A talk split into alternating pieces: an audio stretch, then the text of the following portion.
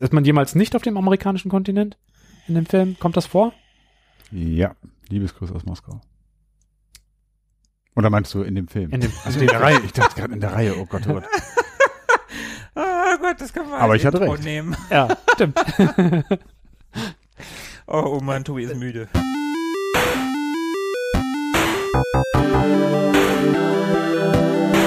Ewig gestern. Der Podcast über Retro-Spiele und Popkultur. Vergangenes und aktuell gebliebenes. Die Retro Boys gehen mit euch der ganz großen Frage nach. War früher wirklich alles besser?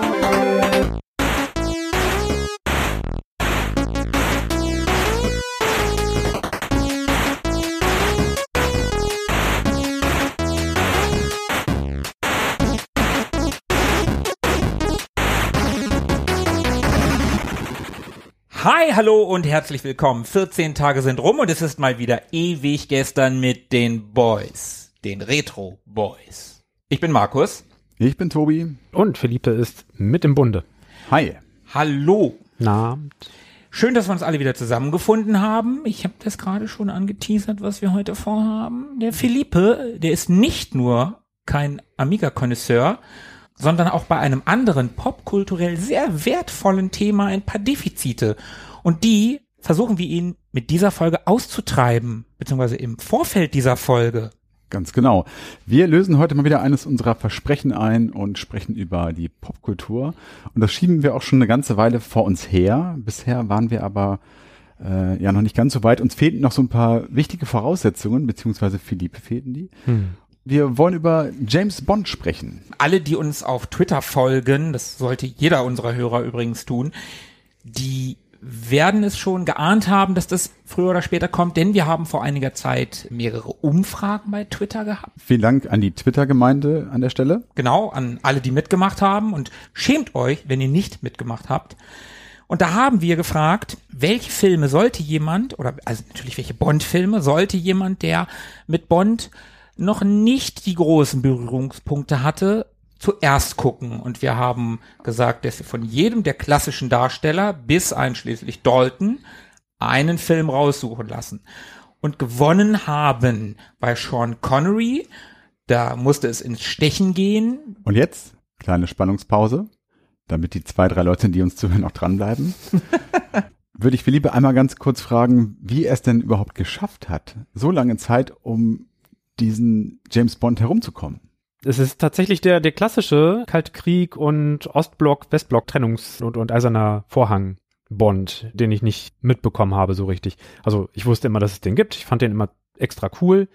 Und wenn meine Eltern mal durchgesäppt haben und ich irgendwelche Gadgets und, und Fahrzeuge mit ähm, sich drehenden Nummernschildern und, und Ölpfützen und Maschinengewehren aus den Scheinwerfern gesehen habe, dann hat mich das tief beeindruckt und ich dachte, der muss richtig cool zu sehen sein, der Film. Hat sich aber irgendwie trotzdem nicht so ergeben, dass ich genau dann erwischt habe, dass der Film im Fernsehen lief.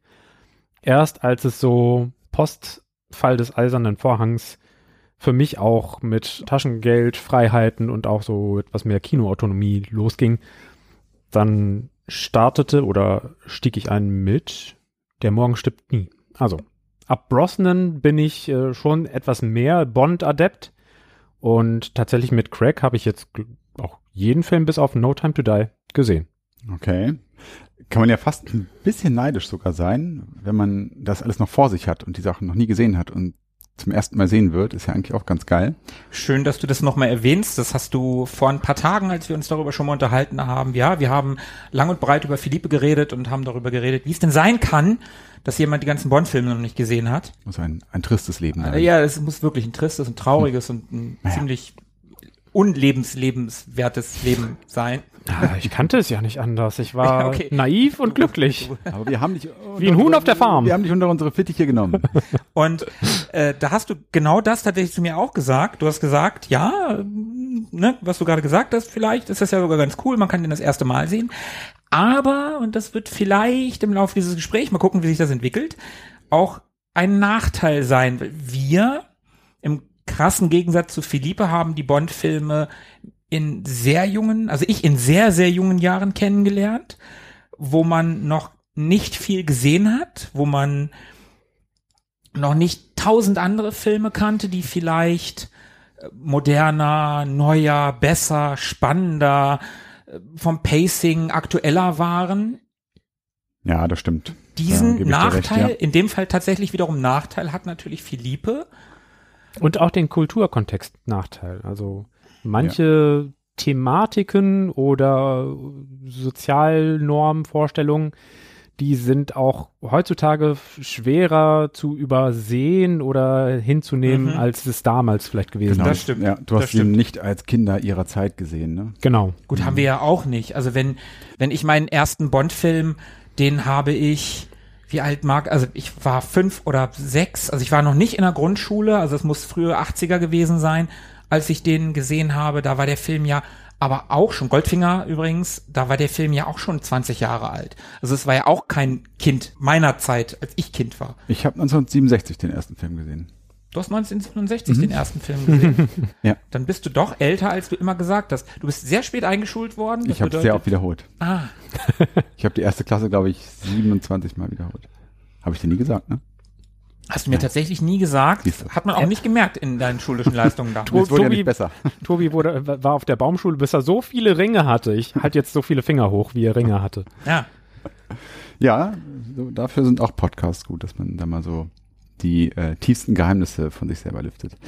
So, Spannungsbogen äh, ist geschlossen. Ich glaube, jetzt können wir wieder einhaken. Genau. Wir kommen zurück zu dem Twitter-Vote, den ihr, unsere Hörer, unsere Twitter-Follower, äh, ihr habt bestimmt im Prinzip, welche Filme Philippe gucken sollte. Und, das, war, das kann man schon mal sagen, ein bisschen überraschend. Das war teilweise tatsächlich überraschend, teilweise überraschend, das hat mich dann aber gefreut. Es hat aber auch kein, also es hat kein richtig überraschender Film gewonnen, finde ich. Kein Vollausreißer. Genau, es gab für mich keinen Vollausreißer.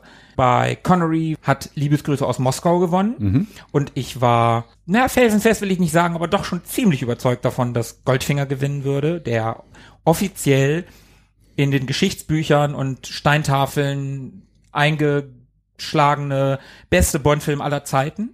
Also da gibt's überhaupt keine Diskussion mit niemandem. Aber anscheinend haben wir doch einige Bond-Konnoisseure unter unseren Followern oder unseren abstimmenden Followern zumindest. Genau, nein, das war ja auch nur Spaß. Nein, Liebesgruß aus Moskau ist, das kann man vorwegnehmen, ein guter Film und sicherlich keine schlechte Wahl, um ihn als Erwachsener zum ersten Mal zu sehen, um ihn als Erwachsener einen Connery Bond zu sehen. Hm. Bei dem zweiten Strang, da haben wir den George Lazenby, da war ich weniger überrascht. Da war ich gar nicht überrascht. Da haben wir nämlich auch kein Voting gemacht. Da, das Voting ist tatsächlich ausgefallen, weil, haha, haha, der Aus hat nur technischen einen, Gründen. Der hat ja nur einen gemacht. Genau, da haben wir natürlich im Geheimdienst Ihrer Majestät, den Philippe sich angeschaut hat.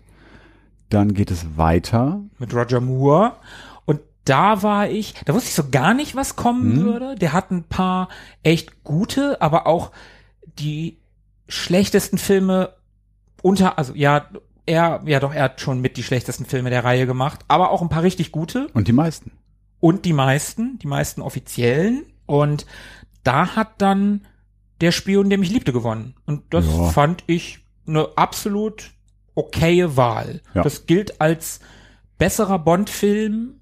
Ich- Für mich gehört er, ich weiß nicht, ob ich ihn in, in die Top Ten machen würde, aber schon, er gehört schon ins, in, ins obere, in die obere Hälfte gehört er schon. Ja, definitiv. Und dann, zu guter Letzt, haben wir noch Timothy Dalton.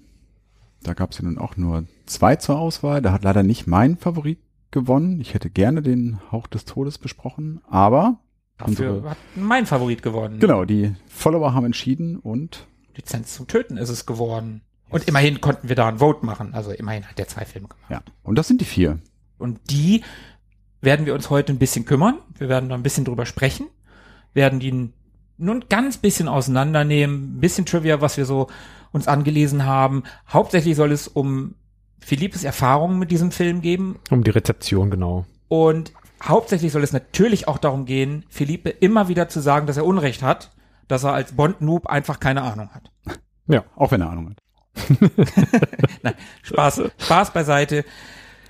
Aber bevor wir damit anfangen, würde ich trotzdem, Philipp hat gesagt, warum er kein Bond-Fan geworden ist als Jugendlicher, also irgendwie, wa- was diesen Unfall verursacht hat, lass uns doch trotzdem noch mal ganz kurz darauf eingehen, Tobi. Wir beide sind ja dann doch eher die Bond-Fans. Ja. Was war denn dein erster Bond-Film und wann? Also mein erster Bond-Film war, ich kann es nicht aufs Jahr festdatieren, auf jeden Fall war es Man lebt nur zweimal. Das muss so Mitte der 80er gewesen sein oder Mitte, Ende der 80er, auf jeden Fall im tiefsten Grundschulalter. Und ich glaube, so grundsätzlich meine Bond-Vergangenheit und deine Bond-Vergangenheit, die hängt sogar so ein bisschen miteinander zusammen. Also Mhm. jeder hat schon so seine eigene äh, Bond-Vergangenheit natürlich, aber irgendwie gibt es da auch Berührungspunkte, was nicht zuletzt ja an unserer gemeinsamen Grundschulzeit lag und dem Thema Bond, was unser, unser Spielen dort ja durchaus beeinflusst hat, Mhm. würde ich mal sagen. Können wir später nochmal drauf kommen. Ich sage nur SFBI. Oh Ähm, Gott, oh Gott, oh Gott, oh Gott. Das wird ja sehr, sehr, sehr peinlich. Ja, es ist die Wahrheit. Ja, also das war mein erster Bond-Film und äh, ich habe den in total gute Erinnerung und der lief im Fernsehen damals.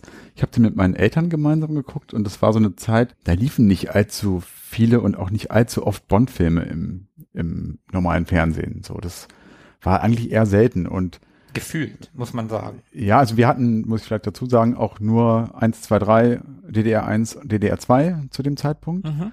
Mit 1, 2, 3 heißt, äh, sagen, A- reden ARD. wir übrigens genau über ARD, Also das, ZDF. das erste, und, das zweite und dritte Programm, so. Genau, also ARD, ZDF und NDR. Also äh, es gab nicht mehr. Also es gab schon noch mehr, aber wir hatten nicht mehr. Wir hatten, N3 damals. ja, genau, wir hatten ja nichts. Genau, und diese Filme liefen in aller Regel auf ARD, seltener auf ZDF, meine ich, und so gut wie nie auf dem dritten. Nur da gab es öfter mal die Wiederholungen vom, von der ARD. Ja, das kann sein.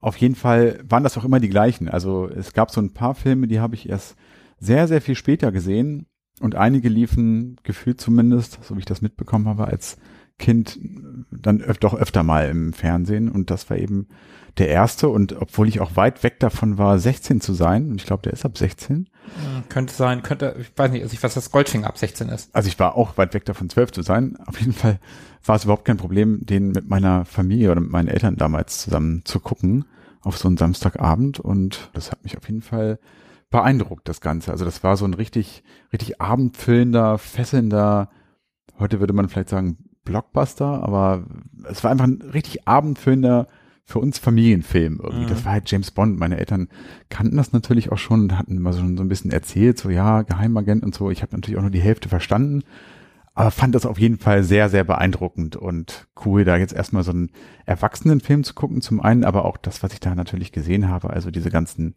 Gadgets und der Vulkan und der Hubschrauber aus dem Koffer und das Piranha-Becken und so weiter. Das sind schon alles so Sachen, die ich mir da gemerkt habe und ja, fand ich auf jeden Fall geil. Und einige Zeit später kam dann der zweite Film, den ich gesehen habe, das war Diamantenfieber. Hm. Ebenfalls mit Sean Connery, fand ich auch cool. Ähm, der war ein bisschen, also für, für meine äh, Kindesaugen zumindest ein bisschen bodenständiger. Da war es jetzt nicht im Weltraum und ja, war ein bisschen, ich fand den ein bisschen düsterer irgendwie, ein bisschen realistischer irgendwie.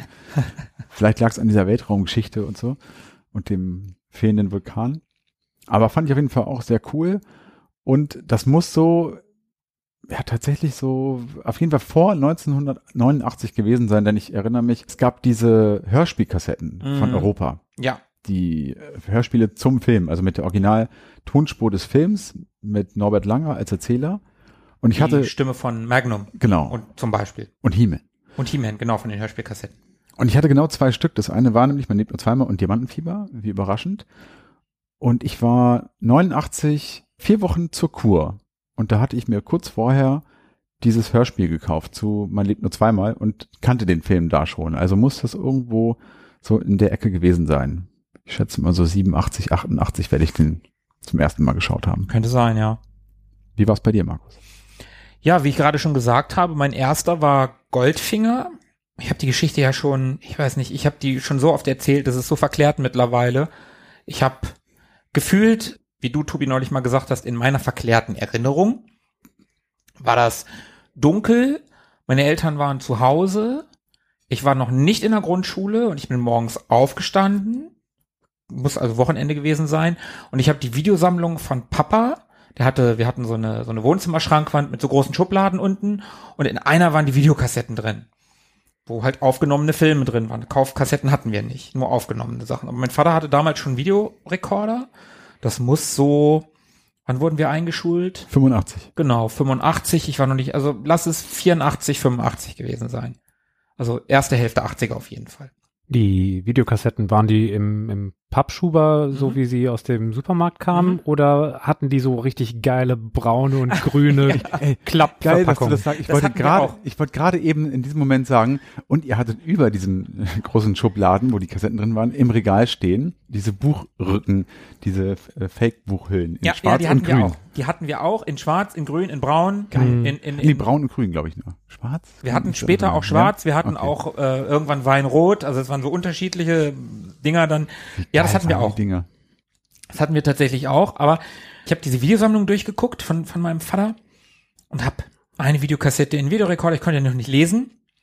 Also habe ich Videokassette in Videorekorder, Play, aha, kein Cowboy. Ich war nämlich auf der Suche nach einem Western. Damals hießen die für mich noch Cowboy-Filme. Raus, nächste Kassette rein. Und irgendwie ist mir da Goldfinger unter die, unter die Augen gekommen, tatsächlich. Und ich kann mich noch daran erinnern, dass Bond am Anfang von Goldfinger mit dieser Möwe auf dem Kopf äh, in diesem Hafenbecken lang schwimmt, also so getarnt. Und dann macht er diesen Gummi, diese Gummihaube, wo die Möwe drauf ist, die, die macht er ab und das macht so ein Geräusch. Ja, ich hab's Und- genau im Ohr. Genau, und das, das hat sich mir so ins Gedächtnis gebrannt über die Jahre. Und dieser ganze Film und dieser Typ und der Schurke und der Wagen und mein erster Film und ich war einfach hin und weg. Und dieser Film ist bis heute mein liebster Teil der Reihe. Ich finde den bis auf so ein, zwei Sachen. Philippe, du meintest gerade schon, so aus heutiger Sicht sind so einige Sachen heute schwieriger Gesellschaftlich zum Beispiel, die ja. damals okay waren. Und da gibt's halt so ein, zwei Szenen, eine Szene vor allen Dingen, wo ich heute sage, ah, das geht nicht mehr. Davon abgesehen ist es ein für mich perfekter Film. Und wenn man ihn dann als Kind seiner Zeit betrachtet und das ausblenden kann, dann ist es auch ein perfekter Film. Ja. Ich habe an diesem Film nichts auszusetzen. Überhaupt nicht. Aber der ist es ja nicht geworden. Richtig. Leider. Obwohl es wahrscheinlich der populärste, zumindest namentlich der populärste Film der Reihe ist, Ja. würde ich sagen. Ja, der Film hat so vieles geprägt, was bei Bond später in Serie gehen sollte. Und du hast gerade deinen zweiten erwähnt. Den möchte ich auch nicht verschweigen. Mein zweiter war dann Feuerball, der Nachfolger, der vierte Film.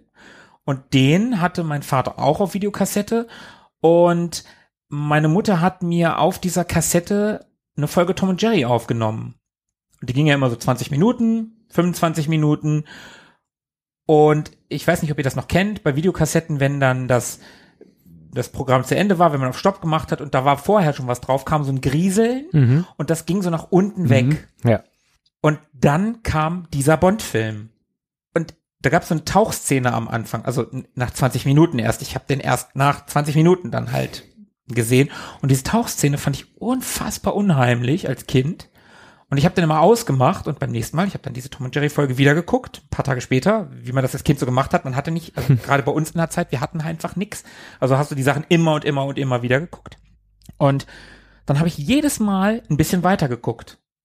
Und irgendwann war ich über diese Tauchszene hinaus und dann habe ich den Film gesehen und fand ihn halt auch voll geil. Und spätestens da bin ich absoluter Bond-Fan geworden. Mit zwei der besten Filme der Reihe. Sehr gut.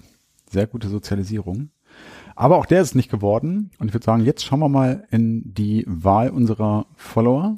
Genau. Der erste Film, Beginnen wir chronologisch? ja, würde ich sagen, ist von 1963 und das ist Liebesgrüße aus Moskau. Philippe, Ja. erzähl doch mal, wie hast du den Film erlebt?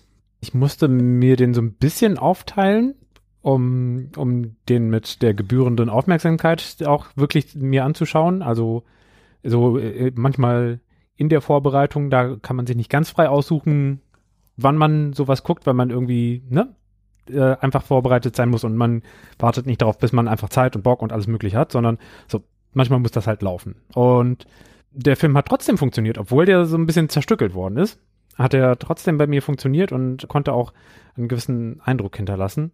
Einmal so die vollkommen abwegige Eingangssequenz, die gar nichts mit irgendwas zu tun hatte und sich die Zeit genommen hat, um einen äh, Handlanger des Bösewichts sozusagen zu charakterisieren, ohne dass der Zuschauer überhaupt weiß, wohin geht's, woher kommt's.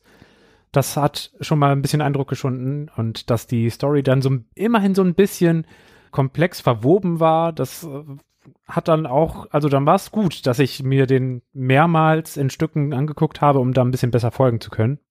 Man muss das jetzt vielleicht kurz beschreiben. Der, Ja. der Film startet ja, du hast es gerade gesagt. Mit einer Schachspielszene, oder? Nee, erst kommt doch diese Sequenz in dem Garten, in diesem Irrgarten.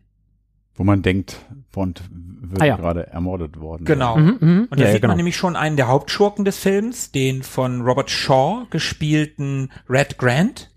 Super cool, super cool. Robert Shaw könnte man kennen, wenn man der Weiße Hai geguckt hat. Mhm. Der äh, Bootsbesitzer Quint. Hm. Das ist Robert Shaw. Und da geht Bond in seiner typischen, also damals ja noch nicht ganz so typischen Smoking-Outfit durch so eine Art Irrgarten und wird von diesem Grant verfolgt oder er verfolgt diesen Grant. Man, man weiß es nicht so genau. Das ist eigentlich ganz clever geschnitten, gerade für die, für die damalige Zeit. Und dann tötet Grant Bond mit einer Klavierseite, die er aus seiner Uhr zieht. Vermeintlich. Genau, also er tötet den Typen, aber Mhm. es ist nur vermeintlich Bond. Und dann findet man halt heraus, dass es eine Trainingssequenz von Spectre gewesen ist. Und Spectre, ja, die haben den Typen halt getötet. Und das ist schon ganz geil. Und dann kommt die typische Titelsequenz mit dem Titelsong, der gar nicht gesungen ist, sondern in der Instrumentalversion am Anfang nur vorhanden ist, From Russia with Love. Wird später nochmal gesungen. Genau. Und dann kommt das Schachspiel. Und da geht's auch schon wieder los. Dieser Kronstein wird vorgestellt, Mhm. der Den meine ich ja. Nummer 5 mit diesen eingefallenen Augen. Der, der sieht total krass aus, der Typ. Hm. Übrigens gibt es eine deutsche Version zu dem Lied. From Russia with Love. Ach, ist das so? Von Ruth Berlet. Äh, allerdings heißt es ein bisschen anders und zwar Die Wolga ist weit. Wunderschön. Ja. Okay, Philippe, das Schachspiel. Genau.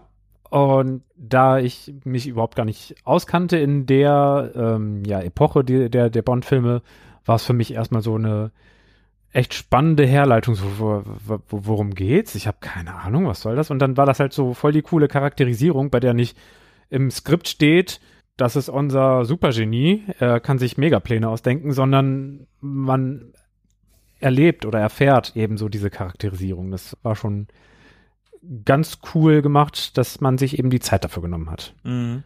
Okay, und das ist vielleicht auch wirklich der Vorteil, wenn man den Film sieht, wenn man groß und schlau und erwachsen ist. Also Mhm. ich habe den Film auch, wenn es nicht mein erster und auch nicht der zweite gewesen ist, aber sicherlich auch als Kind irgendwie mal Mhm. gesehen. Da habe ich an sowas natürlich überhaupt nicht gedacht. Die haben da halt irgendwie Schach gespielt, warum sie das gemacht haben und was das jetzt sollte und so. Also da macht man sich natürlich wenig Gedanken drum. Vor allen Dingen, was, was Kronstein für ein, also der ist ja auf einem Schachturnier, wo Leute, wo, wo Zuschauer sind, und dann kriegt der mit einem Glas Wasser, was, wo was auf so einem, auf so einem Papierchen steht, was er dann mit hochhebt, und da sieht er dann durch das Wasserglas das Zeichen von Spectre, Phantom, wie die Organisation im Deutschen in den alten Filmen noch heißt. Oder die Gofta, Das ist in Dr. No. anderer Film, ja. Und dann steht da, ihr Kommen ist dringend erforderlich oder so. Mhm. Und er ist auf einem Schachturnier, auf einem offiziellen Schachturnier. Und er, als er dann diese, diese Nachricht bekommt, dann schlägt er den anderen Typen einfach. Also im Schach. Gewinnt er halt schneller. Genau, dann, dann Ja. gewinnt er einfach. So nach dem Motto, ich muss los. Ja, ich, ich muss jetzt los, jetzt gewinne ich dann einfach. Also da, also da sieht man eigentlich schon, was das für ein genialer Typ ist. Und das ist ja dann auch derjenige, der den Plan ausheckt. Und da kommen wir dann nämlich auch dazu, was du gerade gesagt hast, Tobi. Ich habe den ja auch als Kind gesehen und ich fand den als Kind den langweiligsten Bond-Film. Ja. Also ich habe den auch geguckt, weil es halt Bond war, Sean Connery, cool. Aber für mich, ich fand ihn als Kind relativ langweilig. Vor allem, wenn man vorher Goldfinger, man lebt nur zweimal, Feuerball und solche Sachen Ja, gesehen genau. hatte, war das wirklich langweilig. Das lag aber auch so ein bisschen am, am Titel. Liebesgrüße aus Moskau, das klingt nach einer Romanze. fand ich jetzt nicht so prickelnd irgendwie und fand den aber auch aus damaliger Sicht, wie du sagst, relativ langweilig und gewöhnlich. Der ist der Bond-Film, der am ehesten ein klassischer Spionagefilm ist. Ja, ein Agenten-Thriller. Da geht's eben nicht um irgendwelche Weltraumlaser und Atomraketen und super ansteckende Viren, sondern um eine Dechiffriermaschine. Und er hat Münzen im Koffer, ich bitte nicht. Münzen. Ja, aber die Dechiffriermaschine, das ist schon, das ist schon, schon ein Ding, wo du wirklich denkst, ja, Spionagefilm. Mhm. Die Briten wollen eine russische Dechiffriermaschine haben, die russische Codes halt dechiffrieren kann. Genau. Also so richtig Nachrichtendienstartig. Genau, genau, so richtige Nachrichtendienstarbeit. Hatte die nicht auch einen Namen? Die Lektor. Ach ja, genau. Claudia die Chiffriermaschine. Wie wir gerne gesagt haben. Ja, wir waren, wir waren sehr lustig damit. Claudia die Chiffriermaschine. Und auch die, die Goldmünzen ergeben dann irgendwie Sinn. So zu jeder Zeit behalten die ihren Wert. Also sie können nicht verbrennen wie Papiergeld oder es kann nicht plötzlich durch irgendeinen Staatscoup, durch Inflation, bla bla, irgendwas wertlos werden. Es ist kein Scheck, den man irgendwo per Post einlösen muss und dann kann man ver- zurückverfolgt werden, sondern zack, bumm, Goldmünzen. Also das Konzept von harter Science Fiction und etwas progressiverer Science Fiction, das wird hier eben übertragen auf, auf Spionage. Da gibt es die abgedrehten Spionagefilme mit den Mega-Gadgets und aber auch die harte Spionage, Ja. Die ganz, ganz nah an der Realität ist. Mega schlüssig aus heutiger Sicht, was du gerade gesagt hast. Aber damals, ich war halt Zigaretten mit Raketen drin gewohnt. Das wollte Genau, ich sehen. Ne? genau. das erwartet man eigentlich als Und dann Kind. kommen da diese Goldmünzen raus. Und ja, ein Gewehr war auch noch drin, aber auch. Und, und, und, Boah, und ein Messer, das Tränengas. Das, Das Tränengas, ganz das, wichtig. Das fand ich geil. mein, mein Vater hatte, hatte einen Aktenkoffer für die Arbeit und das habe ich damit gespielt. Ja. Ich habe tatsächlich, Da hast du immer reingepupst. ich habe ich hab an den, an den Öffnungsdingern, also ne, diesen, diesen Aufschnapp-Dingern immer so getan, die konnte man nicht drehen. Bei dem, den mein Vater hatte. Aber egal, ich habe so getan, als wenn ich daran drehe, dann habe ich den aufgemacht. Und dann war alles safe. Ja. Ich habe das damals gespielt. Das war schon so, dass mich das beeindruckt hat. Wie ging's weiter? die Story könnte ich jetzt so nicht nacherzählen, aber es geht um so ein doppeltes Doppelspiel, bei dem auch noch eine Verknüpfung zum vorigen Film stattfindet. Ja, so ein ganz bisschen. Tatsächlich ist es eine, ist es eine Fortsetzung von Dr. No. Also der Kronstein hackt diesen Plan aus, den er Nummer eins. Zu dem Zeitpunkt weiß man noch nicht, dass das Blofeld ist, Mhm. aber es ist Blofeld. Übrigens, Du wolltest es gerade auch sagen, erzähl ruhig. übrigens, weil wir gerade in der äh, Reminiszenz an Dr. No gesprochen haben, der Blofeld-Darsteller aus Liebesgrüße aus Moskau ist auch schon bekannt und zwar spielt er in Dr. No den Professor Dent. Anthony Dawson hieß der Mann. Ja, genau. Aber man sieht ja eh nur seinen Hinterkopf Ja. und seine Hände, wie er die Katze streichelt. Übrigens hat er ihn nur gespielt, nicht gesprochen. Die Stimme, das war nochmal jemand anders. Den Namen weiß ich aber gerade nicht. Und dieser Kronstein hackt für Spectre diesen Plan aus, Ein um, Racheplan. genau, um einen Racheplan, weil Gofter R, Rache, die Abteilung Rache lege mir wohl am ehesten, sagt Bond so schön. Moment, der, nur der Vollständigkeit halber. Geheimorganisation für Terror, Erpressung und Rache. Ja, okay. Ah, das ist ja die wortwörtliche Übersetzung von Spectre. Die haben, die haben Ah, damals okay. im, im, in Dr. No haben die das wörtlich übersetzt, eine deutsche Variante daraus gemacht. Okay. Ich bin Präsident der GOFTA. Das ist Dr. No. Das ist alles Dr. No. Naja, ähm, hier kommt tatsächlich das Rachemotiv. Ja. Und Kronstein wird dabei unterstützt, also Nummer, Nummer 5 wird dabei unterstützt von Nummer, Nummer 3. Drei. Nummer 3 von, wie Rosa heißt sie Klepp? noch? Rosa Klepp, genau. Lotte Lenya spielt die. Ganz ungewöhnliches Schurkenduo. War diese Rosa Klepp im vorigen Film auch schon vorhanden? Nein. Nee. Nein, die gab's Also noch nicht. plötzlich ist da so eine KGB-Überläuferin bei Spectre. Genau. Okay. Mhm. Also, was heißt plötzlich? Man hat ja auch Blofeld im vorigen Film nicht gesehen. Mhm, mhm, mhm. Da war ja Dr. No angeblich Präsident der GOFTA, was natürlich Blödsinn ist, weil Blofeld ja also Nummer eins und na egal. Und der Plan ist, Bond in eine Falle zu locken, als Köder eine Lecter und ihn zu töten. Das ist ganz grob runtergebrochen der Plan.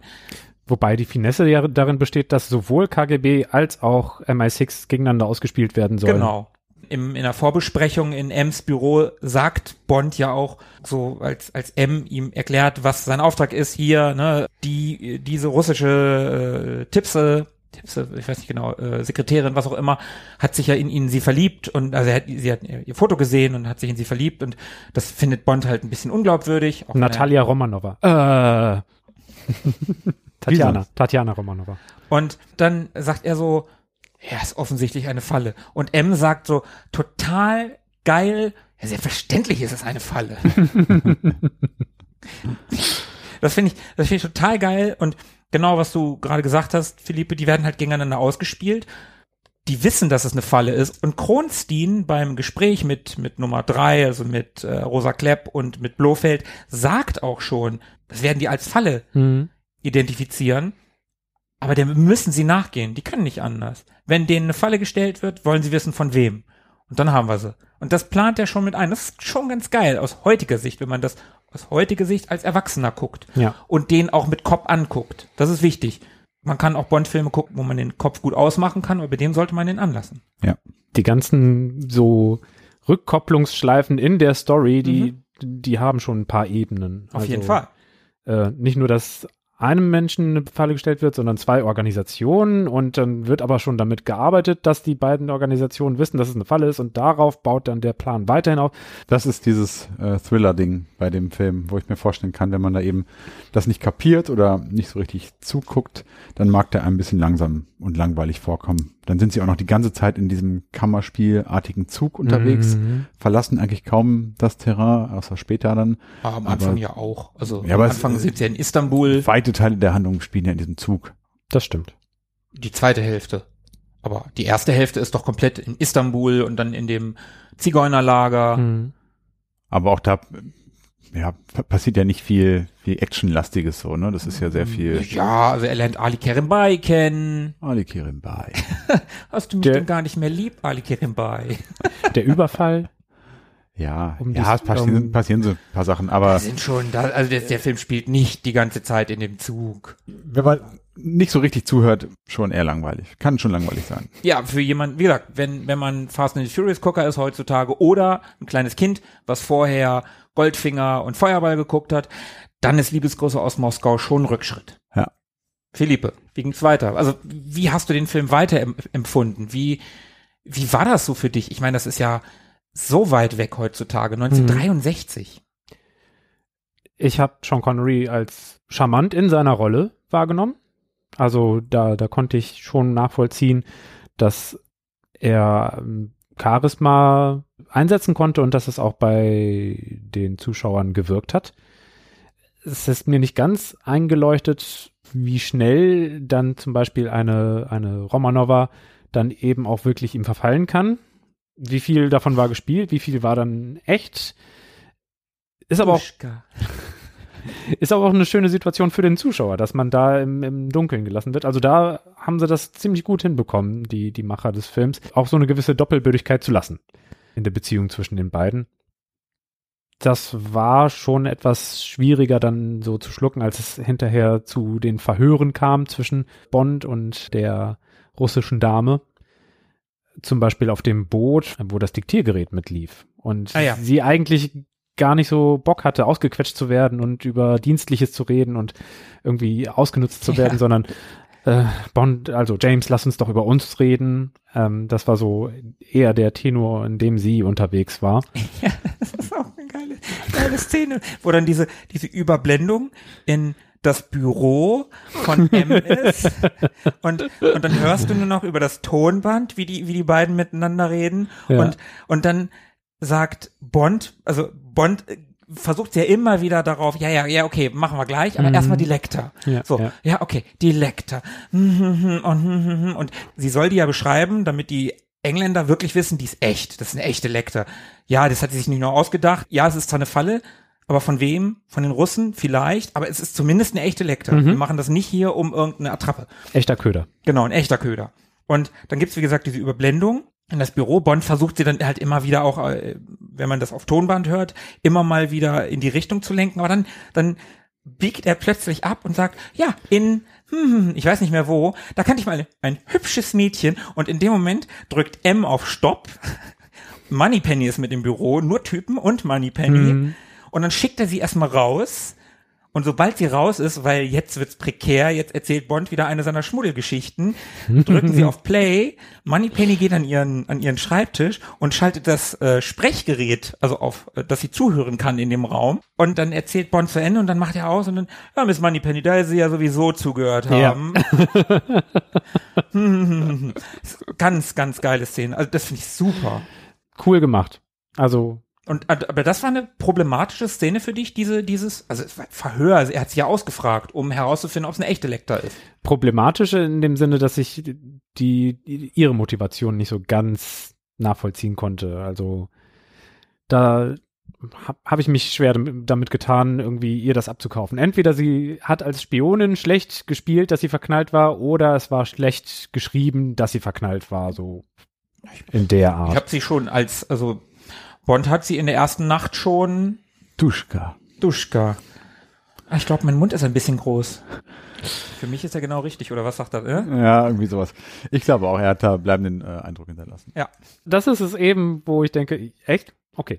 Aber es, es muss, es muss meine, also, ne, meinetwegen ist es halt Bonds Superfähigkeit. Für Ballett ist sie halt drei Zentimeter zu groß geworden. Was soll man machen? Äh, auch ein bisschen komisch später im Film und das ist dann auch so die, die letzte fragwürdige Motivationsfrage, als der Sohn von Ali Kerimbai Mhm. auf einem Bahnhof da von dem Tod seines Vaters erfährt. Und seine größte Sorge ist, dass sein Vater gerecht wird und äh, dann sagt Bond, dafür haben sie schon gesorgt, dein Vater, er hat sich selber, also er hat seinen Tod selber gerecht. Mhm. Und dann sch- schien im filmischen Kontext für den Sohn alles in Ordnung. Also da hatte ich auch gedacht, hm, das könnte unter Umständen eigentlich mehr mit jemandem machen, so eine Nachricht zu erhalten. Aber es ist ein kleiner Nebenschauplatz, also als Charakter ist der Sohn nicht so präsent und Mhm. dann ist es verschmerzbar, wenn der einfach nicht so realistisch oder nachvollziehbar agiert. Und abgesehen davon war das wirklich eine coole, spannende Geheimagentengeschichte, bei der Agenten sich gegenseitig beschatten und wissen, dass der andere da ist, aber sie sind in der Öffentlichkeit und können deswegen nicht einfach so drauf losschlagen oder zugreifen und dann bleibt so dieses Katz- und Maus-Spiel und zwar so quasi von Angesicht zu Angesicht die ganze Zeit aufrechterhalten. Und Engländer trinkt niemals weißen Wein zum Fisch. Roten Wein zum Roten, Fisch. ich wollte grad Roten meinen. Wein zum Fisch. Roten, ja. Ich Ja. bin halt auch kein Engländer. Ein, ein, ja. Haben Sie vielleicht ein Streichholz? Ich benutze immer mein Feuerzeug, Äh, Das ist noch besser. bis es kaputt geht. Großartig. die Erkennungschiffre, jetzt äh, kenne ich sie Ja. endlich auch. Red Grant, also das, das muss ich noch mal sagen. Red Grant, und da wollen wir langsam ins Fazit kommen. Gerne, ja. Mal ganz kurz die Schurken. Ich finde, dass Rosa Klepp, also Lotte Lenya als, die, die finde ich, diese kleine, zierliche, rothaarige, ältere, wie alt mag die da gewesen sein? Ende, Mitte, Ende 50? Hm, ein 50erin könnte gut hinkommen, ja. Das ist auf jeden Fall eine super ungewöhnliche Schurkin, wie ich finde. Dann haben wir den Kronstein, der nicht ganz so präsent ist, aber als Gehirn schon ganz cool. Mhm. Blofeld kommt halt wirklich die Katze, ja, das ist eigentlich unter ferner Liefen. Aber dann kommt Red Grant, Mhm. Robert Shaw. Und der hat so eine geile Präsenz in diesem Film. Der ist so cool. Den fand ich als Kind auch relativ langweilig, weil er, der hatte keine Melone, mit der er irgendwem irgendwie Statuen köpfen konnte und der hatte kein Metallgebiss, mit dem er Leute totgebissen hat oder so. Der war einfach nur ein großer, relativ großer, nicht mal ein besonders großer, gut gebauter, also für die damalige Zeit gut Mhm. gebaut, ne, blonder Typ. Ja. Der hätte auch ein blonder Bond sein können. Der konnte gut untertauchen. Ja, voll. Also als hätte man den prototypischen Bösewicht so weit runtergetont, äh, dass er auch als Geheimagent fungieren kann. Mhm. Und wie geil ist bitte die Szene, das muss ich einmal kurz sagen, wie geil ist bitte die Szene in dem Zug, wo die beiden erst verbal gegeneinander und also wo auch dieses, ah, es hätte mir auffallen müssen, ein äh, Engländer trinkt niemals roten Wein zum Fisch. So wie die Michael Fassbender-Szene in, in Glorious Bastards, wo er sich über die Fingergeste verrät. Ach ja, genau, genau, solche Sachen. Und diese, dieser ganze, diese ganze Szene in dem Zug, wie die beiden miteinander interagieren und dann, wie es zu diesem Kampf kommt. Und das ist so gut gemacht. Klar ist ja aus heutiger Sicht, der, natürlich ist der nicht mehr so, so, so durchchoreografiert, wie heute ein Kampf wäre, aber der wirkt so, so echt, so dreckig. Ja, dreckig wirkt er. Die kämpfen wirklich miteinander. Das ist kein, keine Ahnung, durchchoreografierter Karate-Scheiß in Anführungsstrichen, sondern die prügeln sich da und die wollen sich umbringen. Mhm. Und auch nicht so, so ein halb motivierter, nicht so eine halb motivierte Kampfszene. Da kann ich ja zu späteren Filmen noch was sagen. Mhm, mhm. Ich weiß schon, was du meinst. Kommen wir noch zu, wir kommen ja noch zu einer anderen Zugszene. Ja. Und aber die Szene, die fand ich, die fand ich tatsächlich als Kind schon geil. Dieses, dieser ganze Ablauf, wie, wie er sich dann hinknien muss, dann stecken sie ihre Hände in die Hosentaschen, so, so, wo ich damals gedacht habe, hä, wenn, wenn jemand mit einer Pistole einen anderen bedroht, sagt er doch immer Hände hoch. Und Bond musste die Hände in die Hosentaschen stecken. Mal was anderes, aber was auch durchaus gut funktionieren Ja, kann. ja, total. Also ich meine das auch keineswegs negativ. Das war für mich als Kind, der ich halt noch nicht, ne, sind wir wieder bei dem Thema, man hat noch nicht so viel gesehen, fand ich das total geil. Und dann kommt halt dieser Koffer zum Einsatz mit dem Tränengas. Ja, äh, die Koffer müssten alle gleich sein. Und dann will Bond, nein, nein, ich mach das. Ne? Und dann, dann nimmt er den Koffer und dreht halt die, die Riegel nicht. Und dann schießt ihm das Tränengas im, ins Gesicht. Und das ist eine geile Szene. Und wie er auch sagt, das finde ich auch geil, mein Lieber. Mhm. Mein Lieber, sagt ihr in der Partei nicht Genosse? In welcher Partei? Ja, ja. Und das ist so geil. Und dann, dann geht Bond das Licht auf. Natürlich. Das Phantom. Irgendwie, ah, das war die ganze Zeit und bla. Und dann, dann, dann rafft er, was, was da alles, alles gerade passiert ist. Und das ist so eine gute Szene. Ja, sehe ich auch so. Also super geerdeter Bond-Gegner, genauso wie der ganze Film ja geerdet ist. Und ja, ich finde Grant auch ein, ein super Charakter. Fand auch diese Geschichte mit den Händen in den Hosentaschen immer sehr cool, sehr authentisch. Kannte ich so als, als Maßnahme, um jemanden in den Schach zu halten, auch nicht. Da kannte ich auch nur Hände hoch. Aber das ist so schlüssig irgendwie so. Ja klar, natürlich Hände in, in den Hosentaschen. Also fand ich fand ich irgendwie cool, hat mich äh, auf authentische Art und Weise irgendwie beeindruckt. Und Rosa Klepp auch cool, weil man man erwartet vielleicht was anderes, wenn man sie so sieht. Ne, sieht Mhm. ja schon eher also schon rüstig aus, aber trotzdem auch ein bisschen ja durch das Alter ein bisschen gebrechlich schon. ja, weil sie auch ne? klein und zierlich ist. Genau, Ne? also man rechnet da nicht, nicht so damit, dass sie da jetzt irgendwie der Spitze einer Verbrecherorganisation sitzt. Ich bin mit dem, mit dem Schurken-Setup äh, ganz zufrieden. Ohne viel Firlefanz sind die sehr zielstrebig. Mhm. Also die brauchen keine unfassbar aufwendigen Maßnahmen, sondern mit, mit den paar unauffälligen Moves, die sie anwenden, kommen sie schnell zum Ziel oder kommen sie sehr weit. Also so ein Grant, der ist einfach plötzlich ein Vertrauter von Bond. Von jetzt auf gleich. Mhm.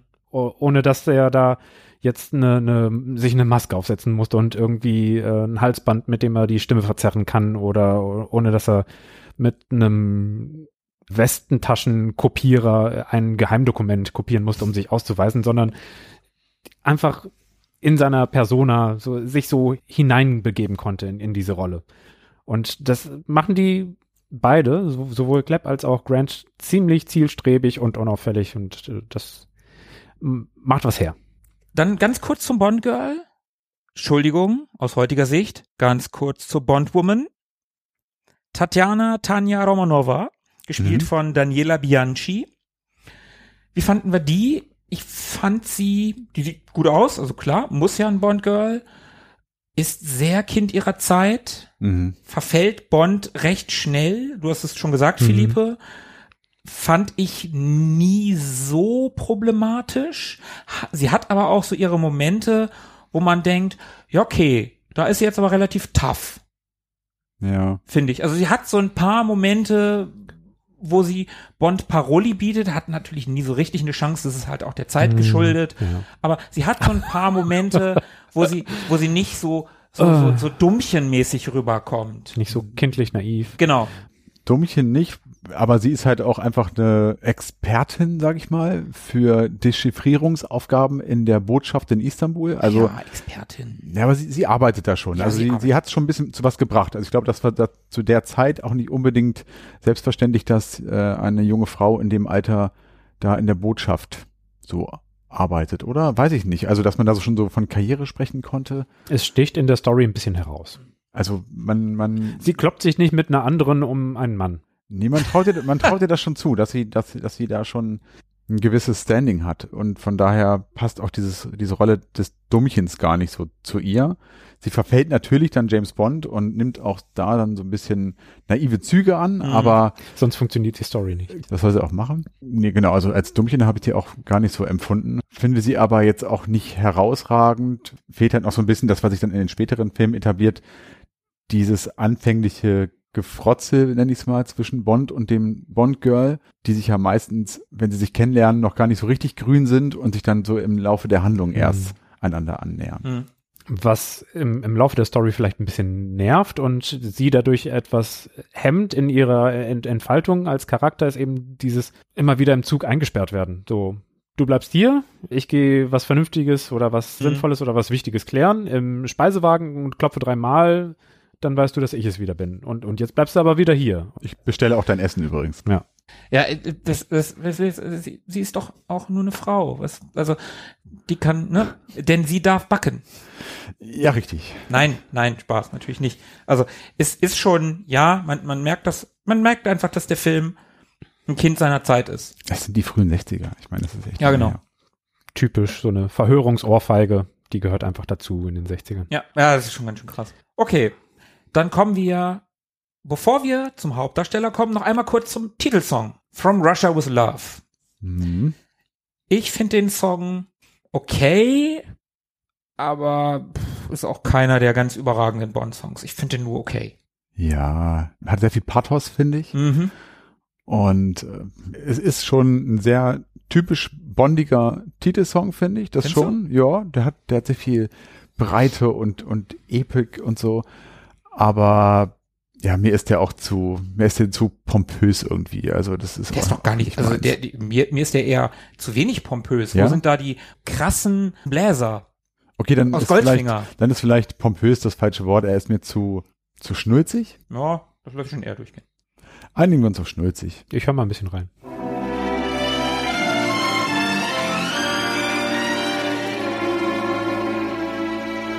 From Russia with love,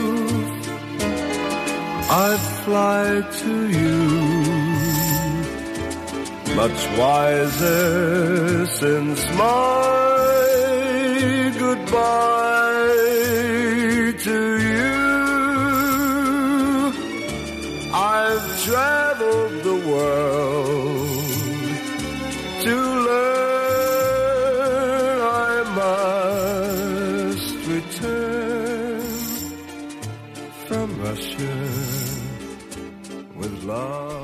jetzt nicht sehen, aber Markus hat es gerade währenddessen mimisch angedeutet.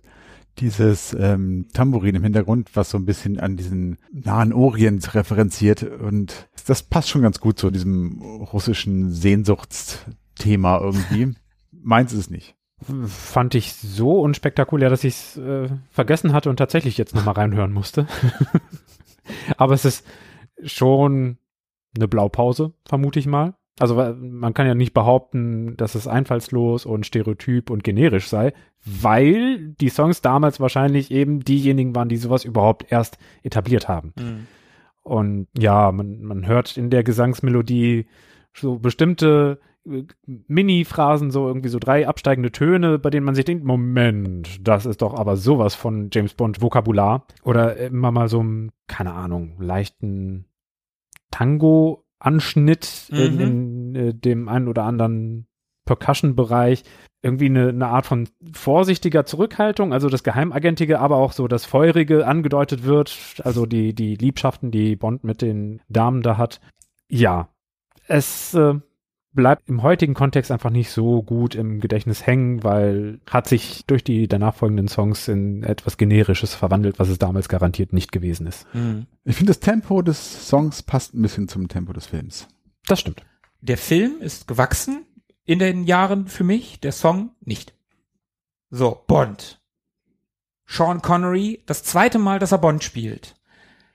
Ich finde, macht er noch besser als im ersten. Das war der erste Film, also der zweite ist dann auch der erste Film, wo er seine richtige Synchronstimme hat, den G.G. Hoffmann. Und trägt für mich ganz viel auch zur Atmosphäre bei.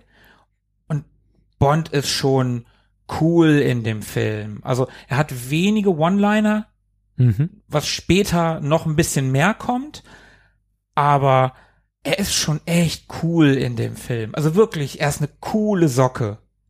Ich Ja. finde, ich finde Sean Connery hat in Liebesgrüße aus Moskau und dann in Goldfinger seine zwei besten Performances und übrigens ist Liebesgrüße aus Moskau auch der Lieblingsfilm von Sean Connery gewesen, also der Lieblingsbond-Film. Mhm. Also ich würde ganz klar sagen, also für mich ist so Sean Connery sowieso der Bond und darum ist das hier, die Performance ist super.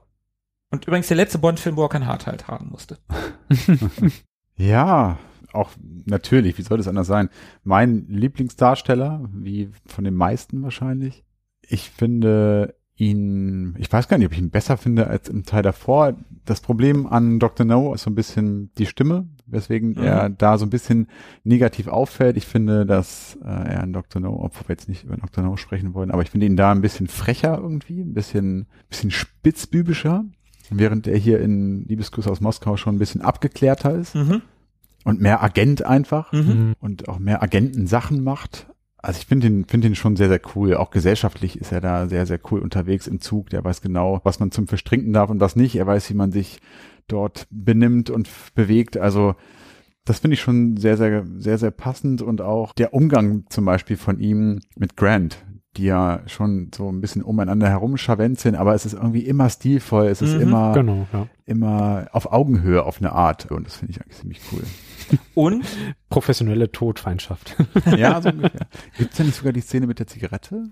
Ich glaube, also, auf, auf den Knien bittet er um Ach. eine letzte Zigarette, ja. ja, ja, ja. ich bestimmt. weiß gerade gar nicht genau, wer wen bittet. Ja, Bond bittet Grant um eine Zigarette, ich bezahle sie auch. Ach ja, mit Goldmünzen. Und genau. dann, ich ja, habe Goldmünzen in dem und so kommt er ja dann überhaupt erst dahin. Also es ist eigentlich das ist keine Nettigkeit, der will ja an den Koffer, das Grant den. Ja, Koffer aber trotzdem, aufmachen. er könnte ja auch einfach die Goldmünzen nehmen und ihm die Zigarette dann verwehren. Aber sehr progressiv, 1963. Das Zigeunerlager. Ich sage hier bewusst Zigeunerlager, sagt man heute eigentlich nicht mehr, aber damals, es war ein Zigeunerlager, wo diese beiden Frauen gegeneinander kämpfen, weil sie den gleichen Typen lieben. Mhm. Aus heutiger Sicht undenkbar. ja. Undenkbar. Die beiden Frauen kämpfen da gegeneinander und dann greift ja äh, dieser Kirilenko, glaube ich, ne? Der Bulgare. Ja, genau. Hm. Der greift dann da an, der irgendwie in den Dunstkreis von Spectre, der da irgendwie drauf angesetzt Ja, so ein ist. Handlanger, ne? Ja. Und egal, lange Rede, kurzer Sinn, es kommt danach, also Bond rettet den Anführer dieser, dieser Zigeuner. Und der dankt ihm total und gibt ihm, was er will. Und Bond sagt dann, ja, lass die Frauen nicht mehr gegeneinander kämpfen. Das macht er nicht. Das macht er nicht. Wo ich dann denke, okay, eigentlich ganz cool. Mhm. Der will nicht, dass nur weil zwei Frauen den gleichen Typen lieben, dass sie sich umbringen sollen. Was soll das? Aber Also könnte man sagen, so, ach, diese unzivilisierten Ja, Zigeuner und Ah, da ja, kommt der weiße Mann und muss denen das erstmal erklären, dass man das nicht macht. Ja, da kann man irgendwie so drüber nörgeln, aber immerhin wollte irgendein Drehbuchschreiber, dass sowas einfach, also dass da Respekt entgegengebracht wird. Ja. Von der damaligen Zeit aus war es vielleicht in irgendeiner Art und Weise auf äh, einer Ebene ein Fortschritt. Und für Bond, ne? Bond kriegt dann ja, die beiden Frauen, die gegeneinander gekämpft haben, kriegt dann ja Bond. Die gehören jetzt beide dir. Sagt ja dann Ali Kerim bei, ja, mach mal. Und dann blendet es ab. Was hat Bond wohl mit diesen beiden Frauen die Nacht über gemacht? 1963 und damit sind die durchgekommen. Da, das das durfte so im Kino gezeigt werden. Ich meine, das ist was sehr Also, eindeutig. Kämpfen lassen geht nicht klar, aber hey, Bond mit beiden Girls, kein Thema. Ist schon krass. Naja, Das ist eine Friedensbotschaft. Make love, not war. ja, Philippe Connery. Er kommt cool durch, durch den Film. Das kaufe ich ihm ab. Cool. Andere könnten vielleicht versuchen, cool daherzukommen oder es mit One-Linern übertreiben oder vielleicht sogar ein bisschen verbissen daherkommen. Also wenn man an Golden Eye oder Casino Royale denkt, so die eine oder andere Szene war dann eher nicht cool und gelassen oder abgeklärt oder weiß der Geier was, sondern da, da hat man wirklich in der Gesichtsmuskulatur von jeweils Brosnan oder Craig eher gesehen, dass sich da jemand ins Franchise hineinbeißen muss und da kommt dem Connery wahrscheinlich zugute, dass es der zweite Film ist. Mhm. Und das dann auch von sich aus, von der Persönlichkeit aus, eine andere Selbstverständlichkeit mit reinbringt in die Rolle. Also geht absolut klar. Vielleicht fehlt so, fehlt so der ein oder andere ganz schillernde charismatische Moment, aber Mhm. so, so ein, so ein Grundcharme ist durchgehend da. Das Mhm. ist, steht einfach außer Frage. Also, allein schon irgendwo in eine Botschaft reingehen und die Art und Weise, wie man danach fragt, ob die Uhr funktioniert. Ja, Das ist, ähm, russische Uhren gehen immer richtig. und dann explodiert die ganze Boot, also die, die, die, irgendwo die Bombe und Ja. das und wie wie wie Connery, also wie Bond dabei grinst. Also der der schmunzelt ja während während dieser Explosion so, Ja. das ist so geil. Das ist ganz ganz groß. da weiß er einfach, wie der Umgang mit, mit den Behörden funktioniert, ist dabei respektvoll, aber trotzdem so ein bisschen pieksend und hinterher einfach abgeklärt. Mhm. Funktioniert gut. Guter Bond. Cool. Cool. Kannst du dem auf einer Skala von 1 bis 10 Punkte geben? Äh, So in Retrospektive nochmal mit dem Nachgespräch, um in meiner Erinnerung auch noch Dinge zusammenzufügen, sind das schon auf der Bond-Skala 8, auf der so allgemeinen Filmskala auch ziemlich gute 7. Cool. Tobi? Ich nehme jetzt mal nur die Bond-Skala und würde auch auf 8 gehen. Für mein ganz inneres Bond-Ranking. Bei dir? Ich würde den, ich, wie gesagt, früher mochte ich den nicht. Mittlerweile ist es einer meiner Liebsten. Ich würde ihm 9 geben. Mhm. Ich finde den unglaublich gut. Ja, kann ich verstehen. Also starker Film. Hm.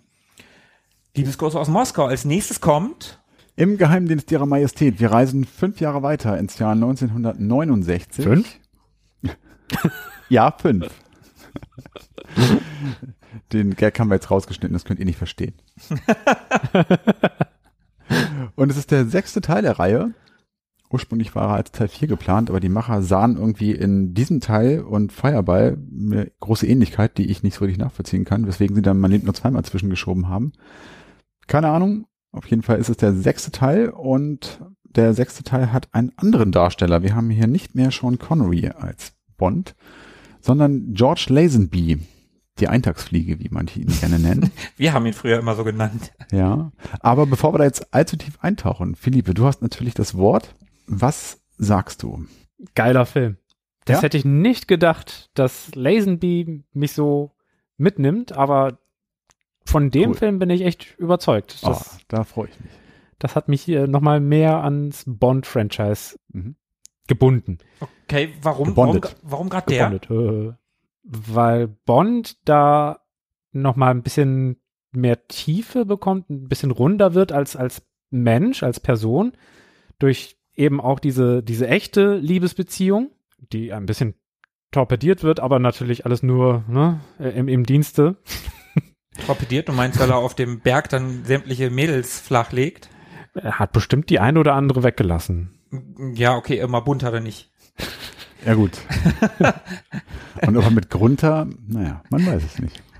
Hat dir, hat dir die alte Kuh schon gesagt, wann du nach Hause, Äh, das, das alt war natürlich nicht so gemeint. Also vielleicht hatte ein, die eine oder andere ihre Laktoseintoleranz noch nicht ganz überwunden und dann war das eben nicht so die, Oh, du gehst schon auf die Story ein. die richtige Wahl.